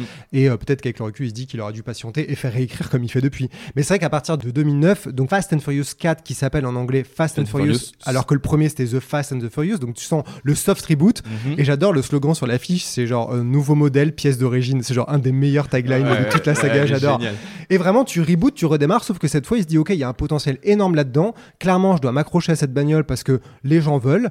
Donc, je prends un peu contrôle de, de la machine. Mhm. Je deviens coprod avec ma boîte de prod avec Universal. Et depuis, bah, du coup, c'est un boulevard depuis. Et, Ah, et et- c'est un succès Et hallucinant. comme tu l'as dit, et là depuis Fast and Furious 4, il ne fait que rouler euh, à pleine vitesse vers le succès et ensuite ben, vers le moins, enfin moins qui- gros succès. Ce qui en vrai est assez incompréhensible euh, quand on y réfléchit deux secondes parce que le 4, c'est un des pires quoi. Enfin, c'est chiant comme la mort, ça se prend terriblement au sérieux. C'est qu'à partir du 5, tu vois, qu'ils ont commencé en plus à, à se dire vas-y, on prend des coffres forts, ça roule sur le sol et tout, on s'en bat les couilles. Il y a The Rock qui fait son Steven Seagal, c'est trop bien. Mais euh, avant ça, enfin le 4, c'est quand même difficile. Hein. Ah ouais, tu- sûr, encore hein. sur un Mais truc pourtant, ça a cartonné à partir de là. Et Du voilà, coup, les vois, chiffres ont fait que, que Mais- grimper, c'est ça qui est dingue. Mais voilà, à savoir que tout le monde était persuadé, y compris chez Universal, que la saga allait finir en I'm Sandra, and I'm just the professional your small business was looking for. But you didn't hire me because you didn't use LinkedIn jobs. LinkedIn has professionals you can't find anywhere else, including those who aren't actively looking for a new job but might be open to the perfect role, like me. In a given month, over 70% of LinkedIn users don't visit other leading job sites. So if you're not looking on LinkedIn, you'll miss out on great candidates like Sandra. Start hiring professionals like a professional. Post your free job on linkedin.com/people today. Everyone knows therapy is great for solving problems, but getting therapy has its own problems too, like finding the right therapist, fitting into their schedule, and of course, the cost. Well, BetterHelp can solve those problems. It's totally online and built around your schedule. It's surprisingly affordable too. Connect with a credentialed therapist by phone, video, or online chat, all from the comfort of your home. Visit betterhelp.com to learn more and save 10% on your first month. That's BetterHelp H E L P. TV et qu'il y aurait quasiment plus jamais de suite en fait après, après Tokyo Drift. Et le fait ben, de ramener Vin Diesel et Paul Walker évidemment enfin le reste du casting original mais en particulier Vin Diesel euh, je suis sûr que ça a euh, déclenché tout le phénomène autour de Fast and Furious 4 puis le 5 puis le 6 puis le 7 et, c'est très bête mais je me souviens quand j'avais été le voir au cinéma Fast and Furious 4 le- lorsque euh, dans la scène d'ouverture tu as ce moment où euh, il découpe la façade du train et t'as Vin Diesel qui apparaît une fois que la façade, enfin le, le côté du train s'envole et qu'il est là comme ça en premier plan. Je me souviens la salle avait explosé parce Ah que ouais. tellement heureux de, enfin heureux de voir. Le euh, Centaure est de retour. C'est exactement ça. Et à partir de là, en fait, 2009, c'est Fast and Furious 4, 2011, le 5e, 2013, Mhm. le 6e, 2015, le 7e, 2017, le 8e, 2021, le 9e, 2023, le 10e. En fait, sa carrière, maintenant, c'est que ça. Il y a quasiment rien à retenir. Alors si, on peut retenir qu'il a été casté chez Marvel pour jouer encore moins de paroles que dans Le Géant de Fer, il me semble. parce que- Et puis le géant de fer, véritablement, il y avait un choix à pourquoi on l'avait choisi lui, parce que la voix super grave, parce que ce ton monocorde qui pouvait être à la fois pathétique. Je pourrais vraiment parler de ce film pendant très longtemps, donc arrêtez-moi. Alors que dans Groot, c'était juste pour mettre un gros nom au générique. non, je pense qu'ils Bah, se sont dit, il avait une voix caverneuse assez exceptionnelle Voilà, pour aussi. dire quelques Il, mots. peut- il dit trois mots, il dit trois mots Oui, sur bah, du tout coup, il faut insister sur le se trois mots bras. Dans la plupart des langues, parce que du coup, euh, le, il fait toutes les langues euh, de Groot, Mhm. plus ou moins. Euh, et euh, si du coup en français on s'est retrouvé avec je s'appelle Groot, c'est pas juste parce que Groot est con, c'est parce que ils sont cons et qu'ils ont pas vérifié que c'était pas côté. Ah, Ils ont pas vérifié que c'était je, Je m'appelle. Groot, c'est qu'ils ont vu que c'était s'appeler le verbe. Ils ont Ah. mis s'appelle. Je crois pas du- qu'ils ont voulu faire une faute pour le côté un peu enfantin. Non, non, il euh, paraît que c'est une, non, non, Ah c'est ouais une erreur, c'est vraiment une erreur, et du coup qu'ils ont Ils gardé, et c'est devenu un truc rigolo. Après, en disant non, non, c'était fait exprès. euh, oui, non, non, fait, non, euh, il paraît que c'était vraiment une erreur, euh, et que euh, c'est pour ça d'ailleurs que Vin Diesel il est trop content en mode c'est moi qui fais toutes les langues MDR, alors tu fais non, non, enfin oui, t'as fait du phonétique, et t'as pas Et compris dans ce cette période, donc entre 2013 2023, il fait 6 Marvel, les 3 Gardiens et euh, d'autres apparitions, euh, même peut-être un peu plus. Je crois qu'il y a eu des. des- Bon, bah, on va dire, il a fait 5, 6, 7 Marvel, qui sont très marquants. En 2015, il y a quand même le dernier chasseur de sorcières. Qui Ah a là vu ça. Moi, j'ai jamais Ouais. vu. C'est bien ou pas Euh, non. Non, mais c'est pas bien ou vraiment, vraiment pas bien Mais il a des c'est dreadlocks vra- dedans. Non, non, c'est vraiment, vraiment, vraiment pas bien du tout. C'est-à-dire que je préfère encore revoir Babysitter là, euh, à choisir. Mais là, du coup, vu que tu disais juste avant qu'il est euh, fan euh, énorme de Donjons et Dragons, il y a Hmm. grave une vibe Donjons et Dragons Mais dans vous- euh, Le Dernier Chasseur de Sorcières. Oui, oui, et d'ailleurs, c'est- c'est hilarant parce que quand tu vas lire la, la fiche Wikipédia euh, anglaise de, du dernier chasseur de sorcières, la première phrase à propos de la production qu'on te sort, c'est le scénariste euh, Chris quelque chose. Je suis désolé, j'ai oublié le nom, mais Désolé, euh, Chris. voilà. Mais euh, le scénariste, en gros, a été très très influencé par ses conversations avec Vin Diesel autour de Donjons et Dragons. Et visiblement, Ah. en fait, le dernier chasseur de sorcières, c'est le Donjon et Dragon de Vin Diesel. Et d'ailleurs, c'est plus ou Ah. moins ça. Ça hein. rend ce C'est- film encore plus triste. et, et ça rend ce film encore plus triste parce que bah, ça ressemble à rien. C'est ni un bon film, de- enfin c'est ni un film d'épouvante, ni un film d'action, ni un film de fantasy. C'est c'est vraiment juste très pénible et vraiment pas beau. C'est peut-être pour ça que Michael Rodriguez l'a pas appelé sur le plateau de Donjons et Dragons.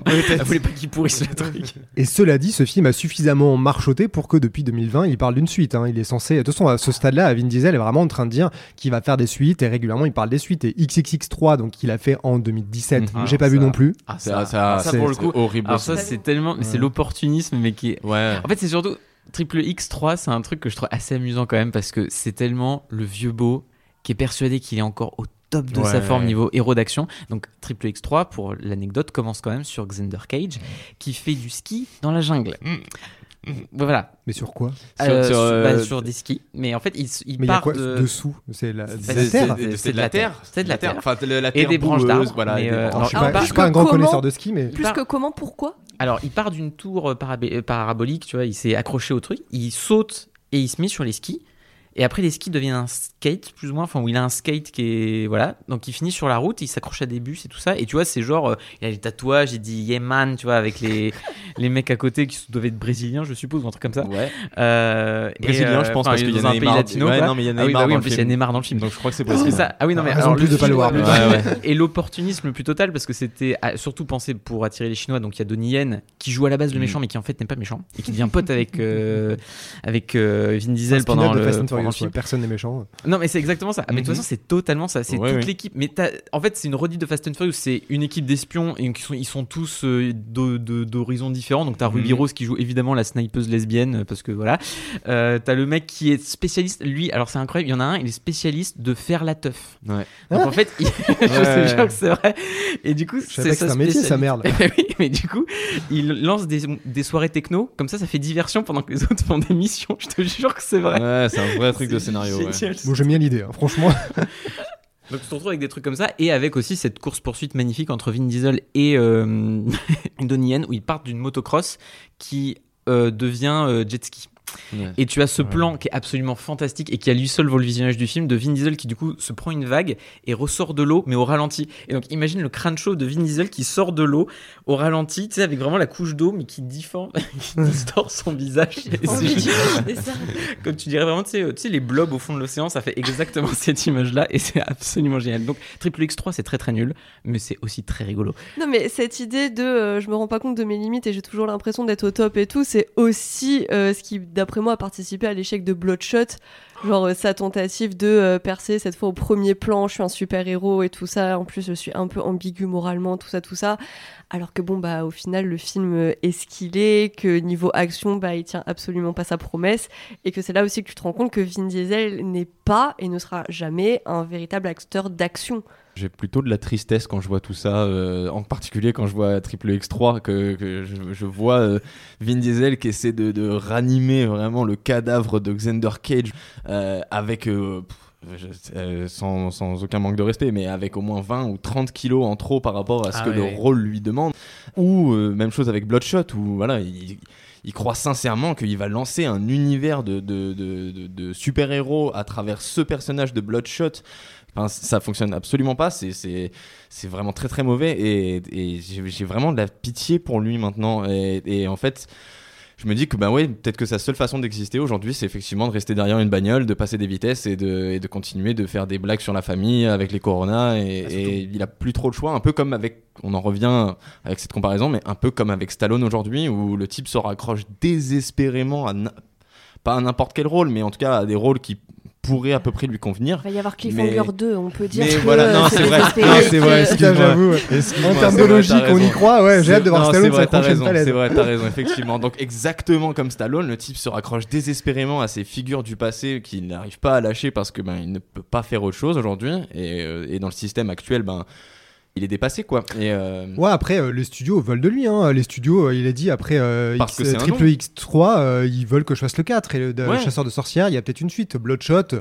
Bon, le truc est sorti pendant la pandémie, donc sa carrière était complètement niquée. Il, est, il était dans les cinémas au bout de quelques semaines. Ils l'ont foutu Ouais. en VOD, premium VOD. Donc les chiffres ne permettent pas de voir si ça a marché réellement d'un point de vue commercial. Mais on n'est pas à l'abri que ce truc se réveille à un moment ou un autre. Donc en fait, c'est ce mec existe parce que bah, le système existe et que les gens aiment bien Vin Diesel. C'est une marque, c'est un des rares à avoir une gueule qui permet de vendre un film, de construire un truc, quoi, pour le meilleur et pour le pire. c'est marrant que tu dis ça parce que cette vieillesse-là, moi, ça fait aussi que c'est ça qui me fait rire maintenant dans sa carrière, c'est que Vin Diesel ne repose en tant qu'acteur d'action que sur les VFX et qui sont souvent très mauvais autour de lui parce que Mhm. Bloodshot, c'est euh, en gros, il s'éclate en particules, donc c'est vraiment euh, genre démo After Effects autour de son corps. Et dans Triple X, t'as des plans. T'as un plan en particulier qui avait été pas mal commenté au moment de la sortie du film, qui est le, plan de la fin du climax où en fait il est dans un avion et qui explose. Et t'as littéralement du coup, ah, il court pour sortir de l'avion et sauter. Et tu vois bien qu'en fait, il y a que sa tête qui doit être plus ou moins réelle sur un corps numérique à- au sein d'un plan numérique avec un travelling numérique. parce qu'il Et faut le- courir, donc euh, c'est compliqué. voilà, tu vois. Et parce que la gravité le rattrape même au bout d'un moment. Mais le truc est tellement laid quand tu le regardes, tu fais mais c'est pas possible. Et tu n'as pas vu Fast and Furious 10 encore. Ouais, j'allais dire, c'est un peu. Mais après, c'est ça qui est terrible, c'est que au-delà de lui, c'est juste, euh, c'est et c'est pas du tout le seul à faire des films qui sont aussi dégueulasses. Et euh, en plus, des trucs comme Bloodshot et euh, XXX, je sais pas à quel point les budgets sont énormes. On est vraiment, dans une- il est, juste au sein d'une industrie où, de toute façon, euh, à moins de bosser avec des grands réals ou dans des dans des, merde, dans des situations, dans des contextes vraiment où tu peux avoir de l'argent, des finitions et tout, Mhm. tout est fait à la va-vite. Donc en fait, quand il se retrouve, tu- ça m'étonne pas que Triple X soit aussi dégueulasse, que ce dernier Fast and Furious soit dégueulasse, alors qu'il y a 10 ans, on dirait que c'est un Spielberg à côté, quand tu regardes euh, Fast 5 ou 6 à côté de la gueule que ça a aujourd'hui. Et en fait, bah, c'est comme euh, certains Marvel aussi, tu vois, les finitions sont dégueulasses, après tout, le Mhm. public s'en fout, donc pourquoi se faire chier outre mesure, quoi? Mais je pense que c'est ça en fait, exactement comme tu le dis. Il a plus envie de se faire chier, il a plus du tout d'ambition de faire des très grands films comme avaient pu l'être les Chroniques de Riddick à l'époque. Alors certes, effectivement, ça avait été un four au box-office, mais aujourd'hui, le public, la critique, enfin tout le monde l'a réévalué comme étant un, un- à défaut d'un grand film de science-fiction. en tout cas, ouais. voilà, mais c'est un, un film de, sci- de science-fiction en tout cas très ambitieux et, et vraiment solide et réussi. à- sous- Et qui ressemble à rien d'autre. Sous beaucoup Bon, Il y d'aspects. a plein de défauts dans le film, mais quand même, c'est. C'est assez unique. démentiel, bien sûr, Mm. à côté des dunes, des Star Wars, euh, effectivement, il avait une vraie place euh, à part entière, cet univers-là. Et je pense que ça, il a complètement abandonné parce que il a trouvé la recette magique, entre guillemets, de tout simplement mettre sa tronche dans des bagnoles avec toute sa famille et toute sa bande de copains. Et c'est vraiment encore plus triste, mais depuis la mort de Paul Walker avec Fast and Furious 7, il a encore plus cet argument de je continue pour lui parce que c'est Ah ouais. c'était mon frère et, et ça véritablement genre euh, raviver le, le, le, le, le fantôme de Paul Walker pour justifier le fait de continuer de faire des Fast and Furious 11, 12, 13, 15, 20 euh, ça c'est horrible par contre Bah, tu vois, autant j'ai pas forcément une affection énorme pour Vin Diesel et je m'en fous un peu de trash talk, autant là-dessus, j'avoue que je suis assez partagée et quand Geoffrey, tu parles de véritablement une candeur et une sincérité qui peut être maladroite mais qui est authentique.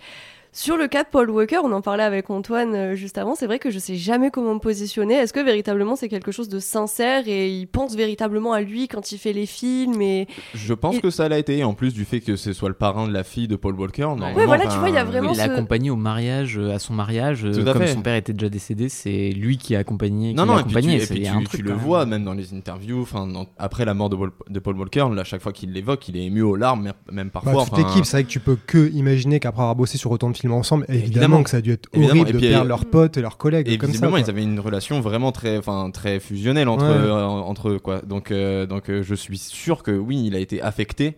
Aujourd'hui, en 2023, quasiment 10 ans après sa mort, euh, dire qu'on fait Fast and Furious 13 parce que c'est ce que Paul Walker aurait voulu, j'en suis pas certain. En tout cas, il, il- il faudrait un peu plus d'arguments, quoi. Et même c'est assez amusant parce que cette candeur-là, là pour avoir vu des interviews qu'il donne sur Phase 10, où lui dit effectivement surtout que bah, Paul Walker lui aurait dit que son rêve c'était que la franchise marchait bien et que s'ils arrivaient au dixième c'était miraculeux et donc que là en gros l'argument c'est de dire Phase 10 c'était le rêve de Paul parce que ça y est on y est arrivé. Mhm. Bon, ouais, un peu fumeux comme truc mais, mais même au-delà de ça, par rapport à tout ce qu'on disait sur sa manière de se réapproprier des projets, de d'y mettre depuis ses premiers cours et enfin son premier cours et son premier long métrage, son histoire à lui.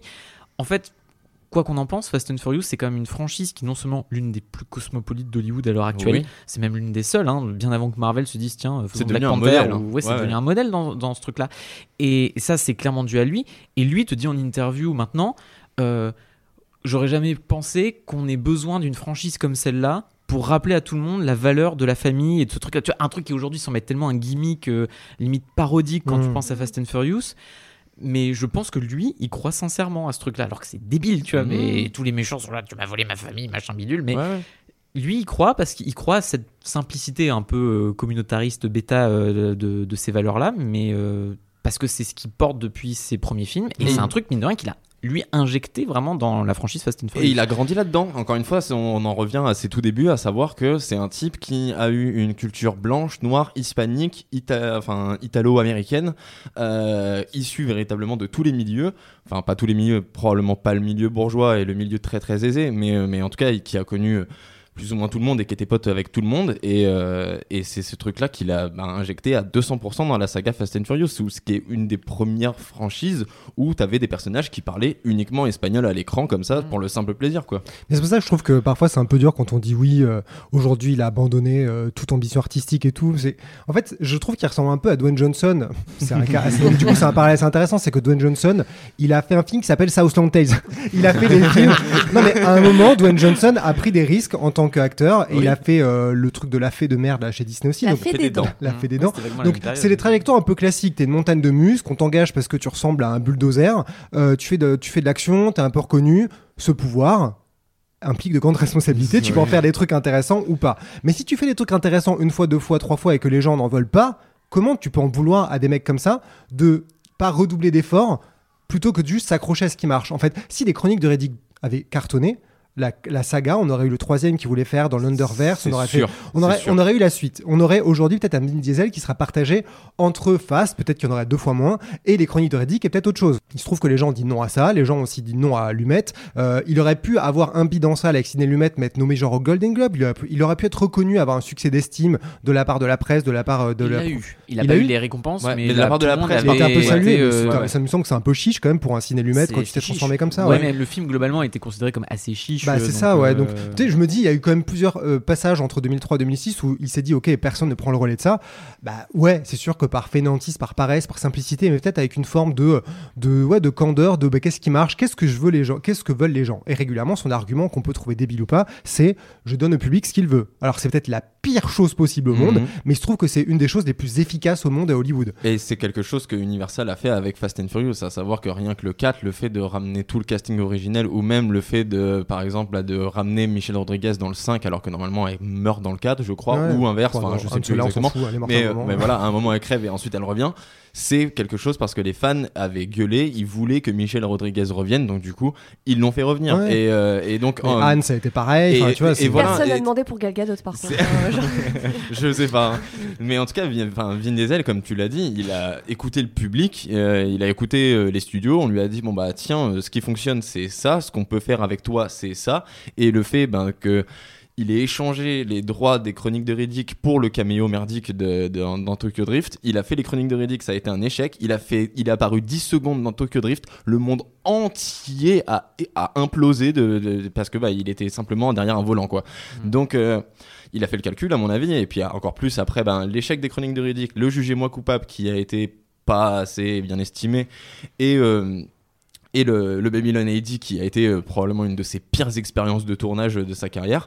Je pense que, ouais, en fait, il, a- il en a eu ras-le-bol, il a cherché la facilité. C'est pour ça, quand je dis qu'il y a vraiment de la tristesse, parce que si, effectivement, comme tu le dis, si les chroniques de Riddick avaient fonctionné, c'est très probablement le film, en fait, qui a, complètement bouleversé sa carrière. Et en même temps, enfin là depuis tout à l'heure, tu vois, on, voit aussi Fast and Furious peut-être comme le truc qui, comme ça a bouleversé sa carrière, on le voit un peu comme le démon, mais en même temps, euh, Fast dans la simplicité que ça a parfois de te donner ce que t'attends, dans le noyau dur qui est, je pense, après selon les préférences de chacun, mais en gros 5, 6, 7, enfin jusqu'à la mort de Paul Walker, tu vois, Mhm. vraiment avec le sursaut énorme, improbable qu'il y a avec le 5 en matière de fun et Mhm. euh, jusqu'au 7 euh, de James Wan qui est le plus fou, le, le plus grandiloquent et qui en plus est forcément le plus émouvant au vu de l'histoire qui est derrière, Évidemment. très assumé mais dans son méta.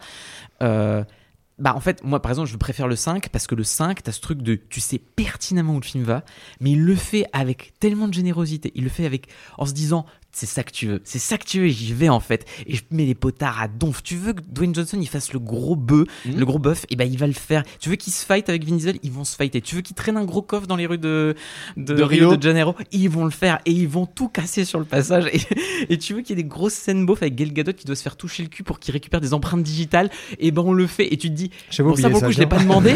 J'avais aussi oublié un temps. Et oui, bah oui, ça tu l'as pas demandé. Mais c'est là et tu te dis, bah je- ok.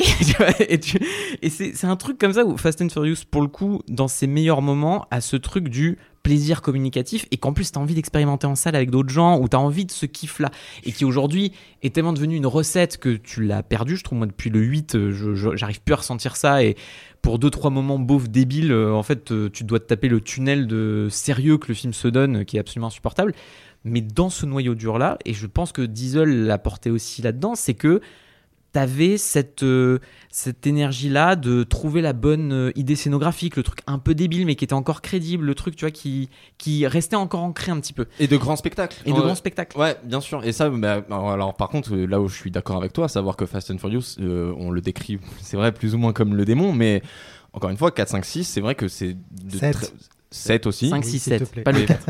Ok, bon, allez, admettons Cinq, pas le six, 4. D'accord. N'oubliez pas le parce que- 7, bordel. Mais euh, le 7. bah, parce que bon, il est repassé il y a pas longtemps à la télévision et en vrai, hormis le fait que ben c'est celui où Paul Walker est mort, etc. Je le trouve vraiment très très très très très très con ce septième film. Je vois- je vois pas où est la critique. hein. Ouais, voilà, c'est ça. Franchement, la scène où les voitures tombent du ciel avec euh, le- la Ouais. falaise avec Paul Walker là et à Ouais. Dubaï, bordel, mais rien que ça, moi j'achète le film en entier. Ah ouais. C'est hallucinant, mais je pour c'est- moi, là, t'as vraiment l'une des meilleures Le répliques dans le set. Moi, vraiment le combat final entre. Ah, entre Jason Statham et, et ouais, Jason sur le parking, c'est je pensais à ça, tu vois, quand je disais que c'était très con, tu vois. Et à la euh, fin, vraiment, du coup, le, le parking est en train de s'étioler et, et euh, Vin Diesel regarde euh, euh, Statham en lui disant euh, Le truc avec les combats de rue, c'est que c'est la rue qui gagne toujours. Et tu fais Putain, c'est génial. Parce qu'en plus, il te le dit avec le travelling avant, tu sais, Ouais. avec lui qui fronce les sourcils, tu dis Il y croit, ouais. mais à 100% en disant cette connerie. C'est génial. et c'est aussi, c'est exact, enfin, ça me fait penser à la phrase de Rocky dans Rocky 5 C'est ce que contre. Euh, contre euh, Tommy Gunn quand Mon il dit ring, ouais, c'est la mon rue. ring c'est la rue, vraiment, je trouve ça aussi con, sans déconner. hein.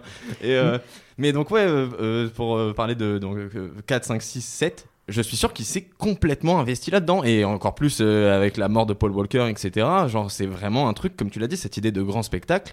Euh, Vin Diesel, à mon avis, a dû la porter, et le fait de ramener cet énorme casting euh, qui est devenu en plus encore de plus en plus gros avec The Rock euh, exactement euh, euh, Elsa Pataki enfin ils ont ramené tout un tas de personnes en plus dedans. Je suis sûr que ben Vin Diesel a dû pousser en plus puisque ben il avait plus son, son Riddick à côté, il avait plus d'autres amb- d'autres ambitions en fait que de faire du vroom vroom très très fort.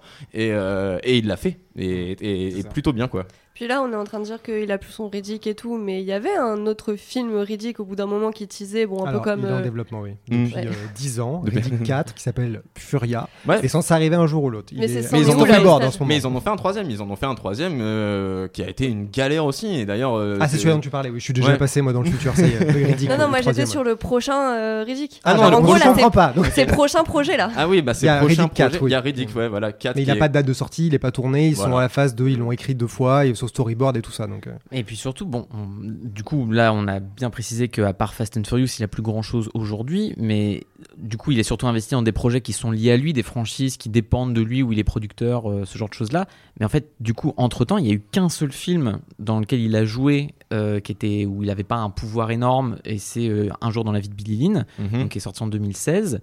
Et c'est le seul truc d'ailleurs plus ou moins qu'il a fait entre euh, Fast Les- and Furious ouais, ouais. et compagnie, tu vois. Et, et là, pour le coup, c'est ça qui est d'autant plus déprimant par rapport à ce qu'on dit, c'est que Bon bah si aujourd'hui Vin Diesel est quelqu'un de compliqué avec qui travailler, c'est normal que les réalisateurs aient pas envie de venir vers lui, mais quand tu par rapport à l'image qu'il dégage, surtout maintenant qu'il est une, quand même une superstar, c'est super intéressant que des réalisateurs intéressants viennent le chercher pour des contre-emplois. Et Mm. C'est exactement ce qu'il est dans, dans Billy Lynn, parce qu'au Mhm. départ, Billy Lynn est un film de guerre sur du coup cette escouade qui revient euh, d'Afghanistan ou d'Irak, je ne sais plus, euh, Mhm. euh, pour servir un peu de, de martyr et d'objet de, propagande parce que l'un des leurs dans l'escouade qui est joué par Vin Diesel est décédé et tout le Mhm. film est perçu par des flashbacks.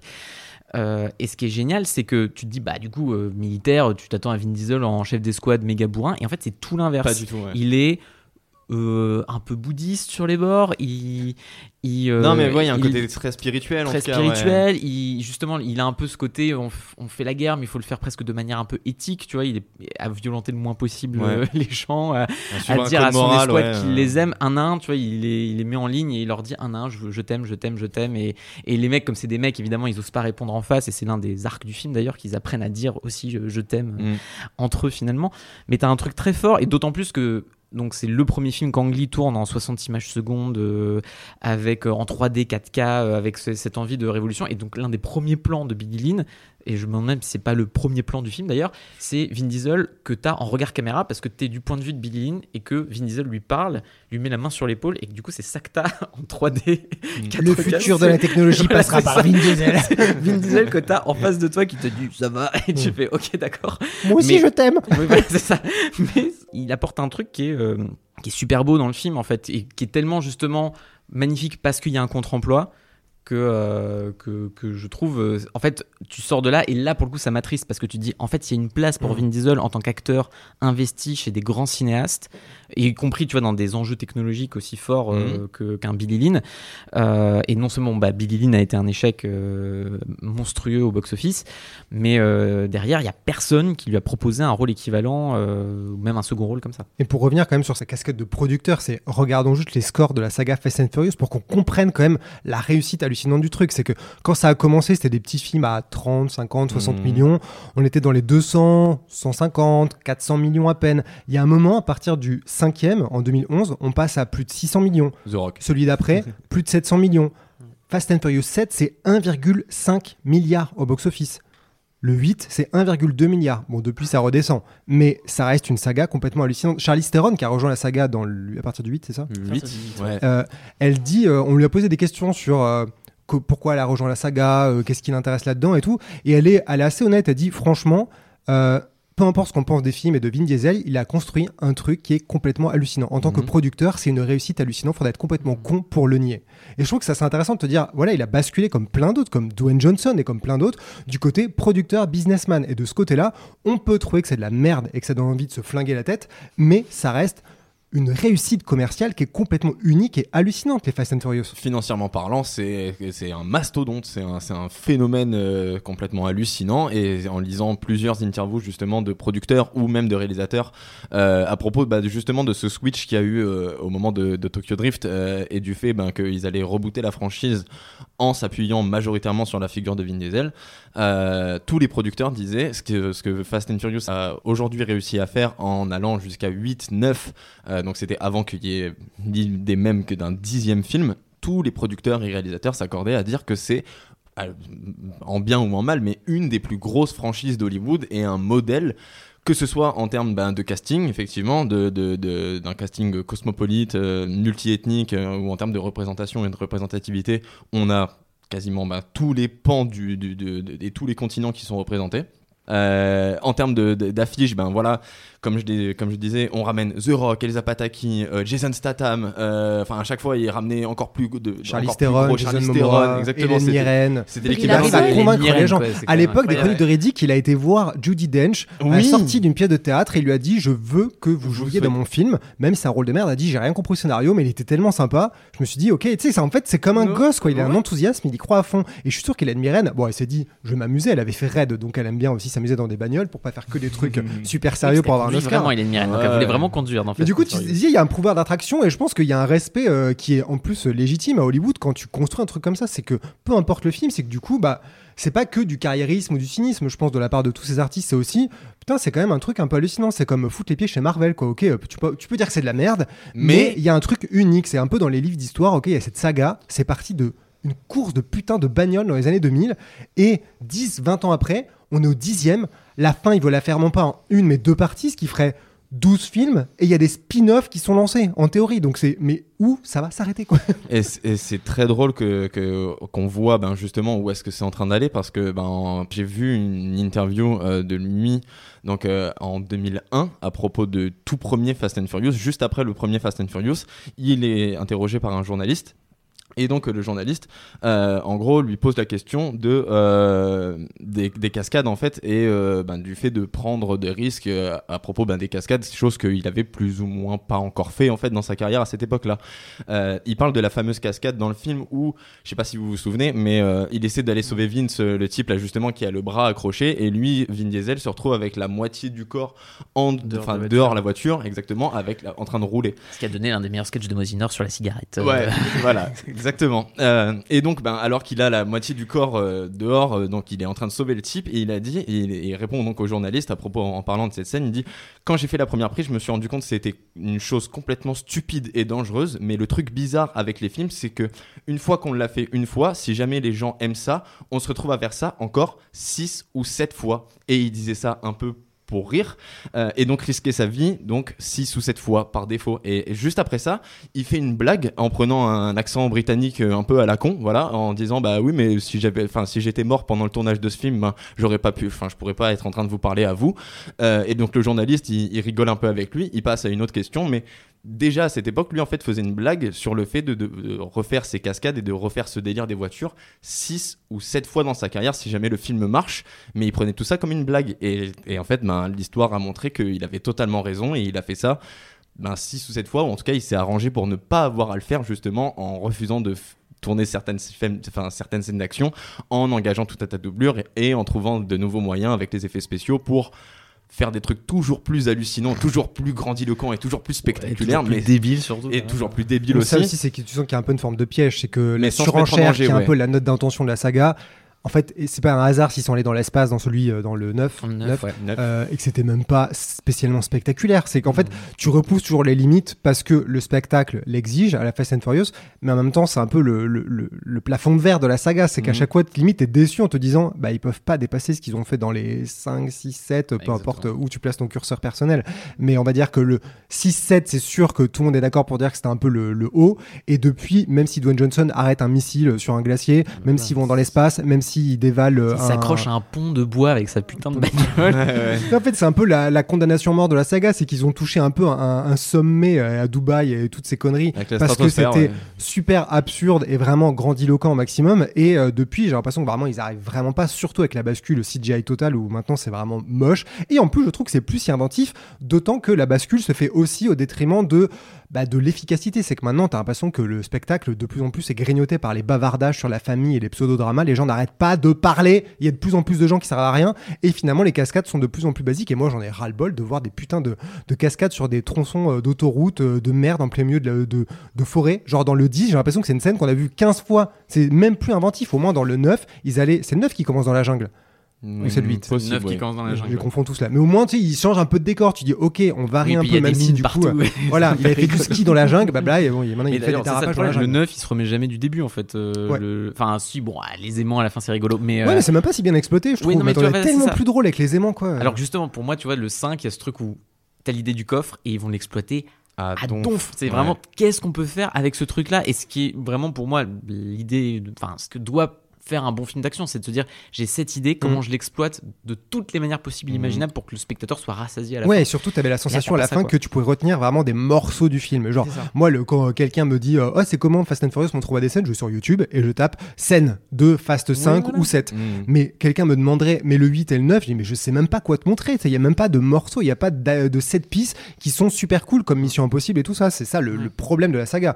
Mais bon, bah, ce qui est intéressant aujourd'hui, c'est que, a priori, Fast and Furious touche à, a une forme de fin, peu importe laquelle. Mais donc il a dit que le 10 était censé être la fin en deux parties. Il a déjà teasé que la deuxième partie pourrait être divisée elle-même en deux parties, ce qui ferait donc qu'on aura encore deux Fast and Furious officiels Mon pour Dieu. toucher à la fin. Mais en tout cas, l'horizon de la fin est plus ou moins proche parce que Mm. les spin-offs et tout ça, on n'en sait pas plus. Euh, son, son parcours chez Marvel, a priori, est terminé puisque Groot, je sais pas s'il va revenir. En plus, je sais pas vraiment si on peut compter sur grand chose de ce côté-là. À un moment, il y a plus ou moins la rumeur qu'il avait lancé avec un post sur Instagram qu'il allait rejoindre Avatar. En fait, il va pas rejoindre Avatar. Il a juste dit Je vais visiter le plateau, les gens ont mal compris. Ouais, bien sûr. T'essayes de convaincre James Cameron de Ouais, t'engager ouais. pour jouer un arbre ou je ne sais pas quoi dans son film. Euh, donc, qu'est-ce qui lui reste? Qu'est-ce qui reste à Vin Diesel aujourd'hui Bah, Sur quoi on peut compter euh, Triple X, mais encore faudrait-il qu'il y ait un Ouais, puis 4. c'est même pas Ouais, officiellement, C'est euh, mort et enterré, à mon avis. Non, non, je pense pas que c'est mort enterré. C'est des trucs qu'il a déjà dit. euh, les suites, on m'a demandé, on le fera un jour. Mais du Bon, coup, allez, c'est- peut-être un c'est pas du tout daté, quoi. Mais bon, c'est déjà tellement les fonds de tiroir, tu vois, de, de- des studios qui se disent bon bah on va relancer Mm. des franchises. Et Triple X3, ça a plutôt bien marché, mais grâce à la Chine. hein, en théorie, sans ça, il y a eu des suites du dernier chasseur de sorcières, de Triple X et de Bloodshot qui pourraient être possibles. Oui. C'est pas impossible. Pas et impossible. on a Furia, donc qui arrive évidemment. Ça fait donc 10 ans qu'il en parle. Dans celui-là, il va retourner sur sa planète d'origine en tant que Furien, va rencontrer d'autres Furiens qui ont été euh, détruits, la civilisation est dans la merde, et vont affronter un nouvel ennemi. Mhm. Donc ça fait des années qu'il en parle, il s'y accroche parce qu'il n'y a pas grand-chose et que les gens aiment, donc il entend bien sûr que les fans sont contents. hein. Et, euh, et s'en serait au stade de pré-production, storyboard et tout. Mhm. Donc a priori, ça, ça va arriver. Mais ça, ça fait quand même maigre, tu vois, à à part les tonnes de Fast and Furious. Ce serait, euh, pourquoi pas, l'occasion justement bah, de relancer la saga de Riddick en fait et éventuellement bah, de, signer la fin du Riddick avec Vin Diesel et d'éventuellement préparer l'avenir avec conserver cet univers-là, mais ben, de- de- d'exploiter le, personnage de Riddick ou un autre éventuellement, que ce soit Jack ou, euh, peu, importe, peu importe les personnages de, de cet univers, mais euh, dans des spin-offs ou d'autres euh, d'autres euh, d'autres films éventuellement, euh, mais en tout cas que ce soit la fin du personnage de Riddick, encore plus du fait que ben il boucle la boucle, il retourne sur sa planète qu'il a quittée, qu'il a jamais vraiment connue. euh, on connaîtra enfin les origines du personnage de Riddick, qui est, quelle est cette planète Furia, euh, d'où lui vient cette puissance euh, bestiale. Enfin, à mon avis, j'espère que ce sera le dernier film pour Vin Diesel et pour Riddick, mais le début de, de quelque chose d'autre pour cet univers-là. Parce que, parce que par contre, si jamais ça signe la fin des deux, ce serait vraiment très, très, très encore plus triste en fait. Et vous avez de l'espoir, sinon en fait, vous pensez qu'il pourrait un, que un ou une cinéaste pourrait le rechoper, lui donner un bon rôle? Est-ce que vous pensez qu'il y a un truc qui est fini à son âge, à ce stade de la carrière, ou est-ce qu'il Ah, peut y avoir une petite étincelle Il de faudrait qu'il y ait- il faudrait qu'il y ait un Angli en fait. Il faudrait qu'il y ait Ouais, voilà. quelqu'un comme ça qui lui donne un euh, rôle. ouais. euh, mais euh, aujourd'hui, qui a Hollywood Moi, pour ça, faire vous ça et... Spielberg. Des gens avec qui. euh, J'aimerais bien que Spielberg éventuellement justement retourne le voir en lui disant Ouais. bon bah euh, est-ce que éventuellement tu veux pas jouer un type euh, dans son prochain biopic sur je sais pas qui euh, Ou même si, euh, à la rigueur, euh, c'est pas forcément du côté euh, de grands cinéastes ou de films d'auteur, mais même juste refaire du blockbuster euh, comme il a toujours su en faire, peut-être euh, en s'écartant un petit peu des trucs d'action, Dominique Toretto et tout. Mais euh, moi, ça me dérangerait pas de le revoir plonger là-dedans, mais dans une bonne franchise. Peut-être en fait, il faudrait qu'il soit, qu'il redevienne. En fait, j'ai l'impression qu'il pourrait. Deux directions qui pourraient être intéressantes, c'est euh, soit il redevient simple acteur au service d'une franchise, d'un cinéaste, d'un studio, et il ferme sa gueule, soit il redevient réalisateur, ce que Spielberg visiblement lui dit de refaire. Parce que, alors, on peut ne pas oublier qu'il a fait quand même un court métrage en DTV pour Fast and Furious pour faire le préquel oui, du Los 4. Bandoleros Voilà, où il a. Bon, pareil, tu sais, il a fait ce truc-là. Je suis pas sûr qu'il avait contractuellement euh, besoin de le faire. Il a voulu diriger les gens euh, Mm. de la saga autour de lui. Donc, il a écrit, réalisé, interprété. Il a ramené la bande. Et il l'a fait pour Universal. Tout le monde s'en fout, a priori. Mais il l'a fait pour les fans, pour lui, pour le plaisir. Donc, peut-être qu'un jour, il redeviendra euh, réalisateur, fera un film où il pourrait ne pas être acteur, d'ailleurs. Encore une fois, un peu lâché du lest. Mais. euh, voilà, je vois les deux directions qui seraient un peu intéressantes parce que qui aujourd'hui voudrait se frotter et foutre un Vin Diesel au milieu de son film parce qu'il en- il, il amène tellement de trucs, surtout si les producteurs avec sa boîte de prod et tout, comment c'est compliqué de manier ça, la bête. C'est qu'aujourd'hui, tu peux plus juste engager Vin Diesel en tant que, comme tu le disais, simple acteur en mode euh, bah tiens, je te donne mon scénario, tu débites tes lignes et puis rien de plus quoi. Alors Aujourd'hui, peut-être sur Angli c'est ce qu'il a fait, mais ouais, mais en tout cas, que- lui, en tout cas, Vin Diesel, à mon avis, c'est quelque chose qu'il a plus du tout envie de faire. En fait, il a, je pense que dans, dans, dans sa tête, ça doit le ramener justement à ses tout, tout, tout débuts où, en gros, c'était un petit moins que rien qui se contentait justement de débiter ses lignes avec de, de scénarios et rien de plus. Aujourd'hui, après avoir eu un tel pouvoir décisionnaire sur la production de, de beaucoup de projets, euh, y compris certains qui, dans, dans lesquels il n'a même pas joué, parce qu'on n'en a pas parlé, mais tu parlais de son, cas- de son parcours de producteur. Euh, dans les années 2000, au milieu de tous ceux de, des Triple X, Fast and Furious, etc., il a produit Hitman, il a failli jouer dans Oui, Hitman, il, a, il devait être le Hitman de Xavier Jeance, normalement, avant de finalement abandonner le projet et euh, que ce soit Timothy Olyphant, comme quoi, ces deux-là, ils sont reliés, hein, c'est bah, c'est Ah pas ouais, faut qu'ils fassent un film ensemble, Ouais, putain. ouais. C'est- euh, J'achète, vraiment, je paye, je, je paye pour voir ça. Mais euh, donc, ouais, il a produit le Hitman, donc sur Terre 2, Vin Diesel et Hitman. Voilà. Et il a aussi été dans Terminator 3 parce qu'à un moment son nom sortait pour Euh, être le méchant de Terminator. Oui, absolument. Voilà, Et, euh, sachez. mais ouais, ouais. Et donc, euh, il, a, il, a, il a tout un tas de, de, de projets, justement, dans lesquels il a été impliqué. Et je pense qu'aujourd'hui, être simple acteur ne lui conviendrait plus du tout. Parce que c'est pas quelque chose disons, dont il a envie. Il veut être impliqué. Il veut soit euh, écrire le scénario, soit bah, réaliser non, parce qu'il a pas retouché à une caméra depuis très, très, très longtemps. Mais, euh, mais en tout cas, avoir un, un pouvoir décisionnaire dans la production du projet, c'est quelque chose pour lui qui est presque obligatoire. À mon Mais c'est pour ça qu'il ressemble beaucoup à Don Johnson quand je vois les deux. Je me Oui. dis, c'est vraiment le même Ou parcours. Stallone. Et ouais, mais du coup, je pense que la différence avec les Stallone, les Schwarzenegger et tout, c'est que eux, ils ont tous à un moment croisé un peu une bonne étoile qui était soit eux-mêmes, soit un grand cinéaste, quelqu'un qui les a poussés. Je vois, les- ils ont tous à un moment euh, croisé un Verhoeven, un McTiernan ou créé leur chance avec un film qui était, tu vois, Vin Diesel, en fait, il serait vraiment comparable s'il avait fait un premier film ou un deuxième film en tant que réalisateur qui était un truc plus énorme que Strays. Enfin, Strays, Oui. tu vois, c'est quand même un peu anecdotique, c'est Oui, sympathique. qui aurait été mais, un euh, Rocky, typiquement. Voilà. Et en fait, euh, lui et Dwayne Johnson, c'est ça qui leur manque, c'est de croiser la route euh, de, de quelqu'un qui va vraiment les utiliser de la bonne manière, en faire quelque chose, vraiment tirer quelque chose d'eux. Et en fait, ils sont tellement, j'ai l'impression, dans, dans leur ego, dans un narcissisme avec leur boîte de prod, qu'en fait, ils sont à la course, dans une course à la franchise. Quand tu regardes Dwayne Johnson, sa filmo, c'est hallucinant, c'est que des embryons de franchise avec sa boîte de prod, euh, Seven euh, Pounds, je sais pas quoi là. Mhm. Et, euh, Sta- et, euh, pas Stallone. Et comment il s'appelle? Vin Diesel. Vin Diesel, c'est pareil, tu vois. Les derniers chasseurs, même Riddick, tu vois, j'aime beaucoup Riddick, mais du coup, c'est toujours une logique de rentabilisation, de franchisation, qui est peut-être aussi parce que aujourd'hui, c'est le contexte, l'obligation Hollywood. Donc, c'est même peut-être juste les symptômes d'un truc qui est plus grand qu'eux. Mais c'est ça qui est un peu triste, où t'as l'impression qu'ils sont un peu dans une impasse parce que, bah, c'est quoi la prochaine franchise et comment avancer, quoi. Par contre, il y a quand même un truc euh, qu'il a depuis ses tout tout tout débuts, euh, après les Strays, justement à l'époque des Fast and Furious Triple X, où il voulait faire un, film euh, biopic sur le général Hannibal Barca. Et c'est quelque chose, normalement, il devait le faire sous la houlette de Ridley Scott au début des années 2000, ce qui ne s'est jamais fait malheureusement. Et régulièrement, euh, toutes les 4-5 ans, on lui pose la question justement de ce projet de est-ce que votre film sur Hannibal, vous allez le faire? Et lui, il en démord pas, il veut absolument faire son film sur Hannibal parce qu'il il- est fasciné par l'histoire de ce gars qui a... euh, bah, qui a conquis le monde, qui a fait traverser des éléphants euh, à travers les Alpes, euh, et, et- il veut absolument faire son film. Je sais pas s'il le fera un jour, mais s'il y a un des projets sur lesquels je miserais moi à l'avenir de Vin Diesel, c'est celui-là. Bon, du coup, on fait quoi sur ce Vin Diesel? Parce que j'étais en train de me dire, c'est hyper intéressant. On a déjà fait un portrait écrit qui a super bien marché. Je crois qu'il a fait plus de 100 000. Mais en fait, la dernière fois que j'ai mis à jour pour Fast 10, bah, il n'y a pas grand chose à rajouter en fait. Parce que Il les conclusions qu'on avait fait il y a 2-3 ans sont toujours les mêmes. Il y a beaucoup de questions. À part mettre à jour qu'il n'est pas dans Avatar 2, que euh, en fait, la suite ce sera en deux parties. Ouais, j'ai envie de dire, on pourrait faire une vidéo un peu à la Don Johnson et Tom Cruise, mais les scores étaient pas ouf sur YouTube. Donc, euh, Ça ferait un super sujet de podcast. Ouais, après, il est assez doux, pourquoi pas Voilà. Et puis du coup, ben, comme d'habitude, euh, on pourra peut-être demander aux gens de s'abonner, de laisser des commentaires, nous mettre 5 étoiles, euh, aller lire le site, euh, dire qu'on est super, ce genre de trucs. ok, bon, bah, on fait ça. Allez.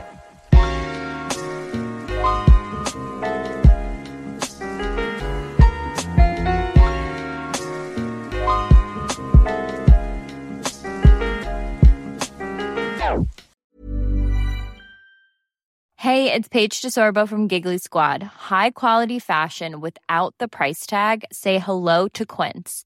I'm snagging high-end essentials like cozy cashmere sweaters, sleek leather jackets, fine jewelry, and so much more. With Quince being 50 to 80% less than similar brands. And they partner with factories that prioritize safe, ethical, and responsible manufacturing. I love that. Luxury quality within reach. Go to quince.com slash style to get free shipping and 365 day returns on your next order. Quince.com slash style.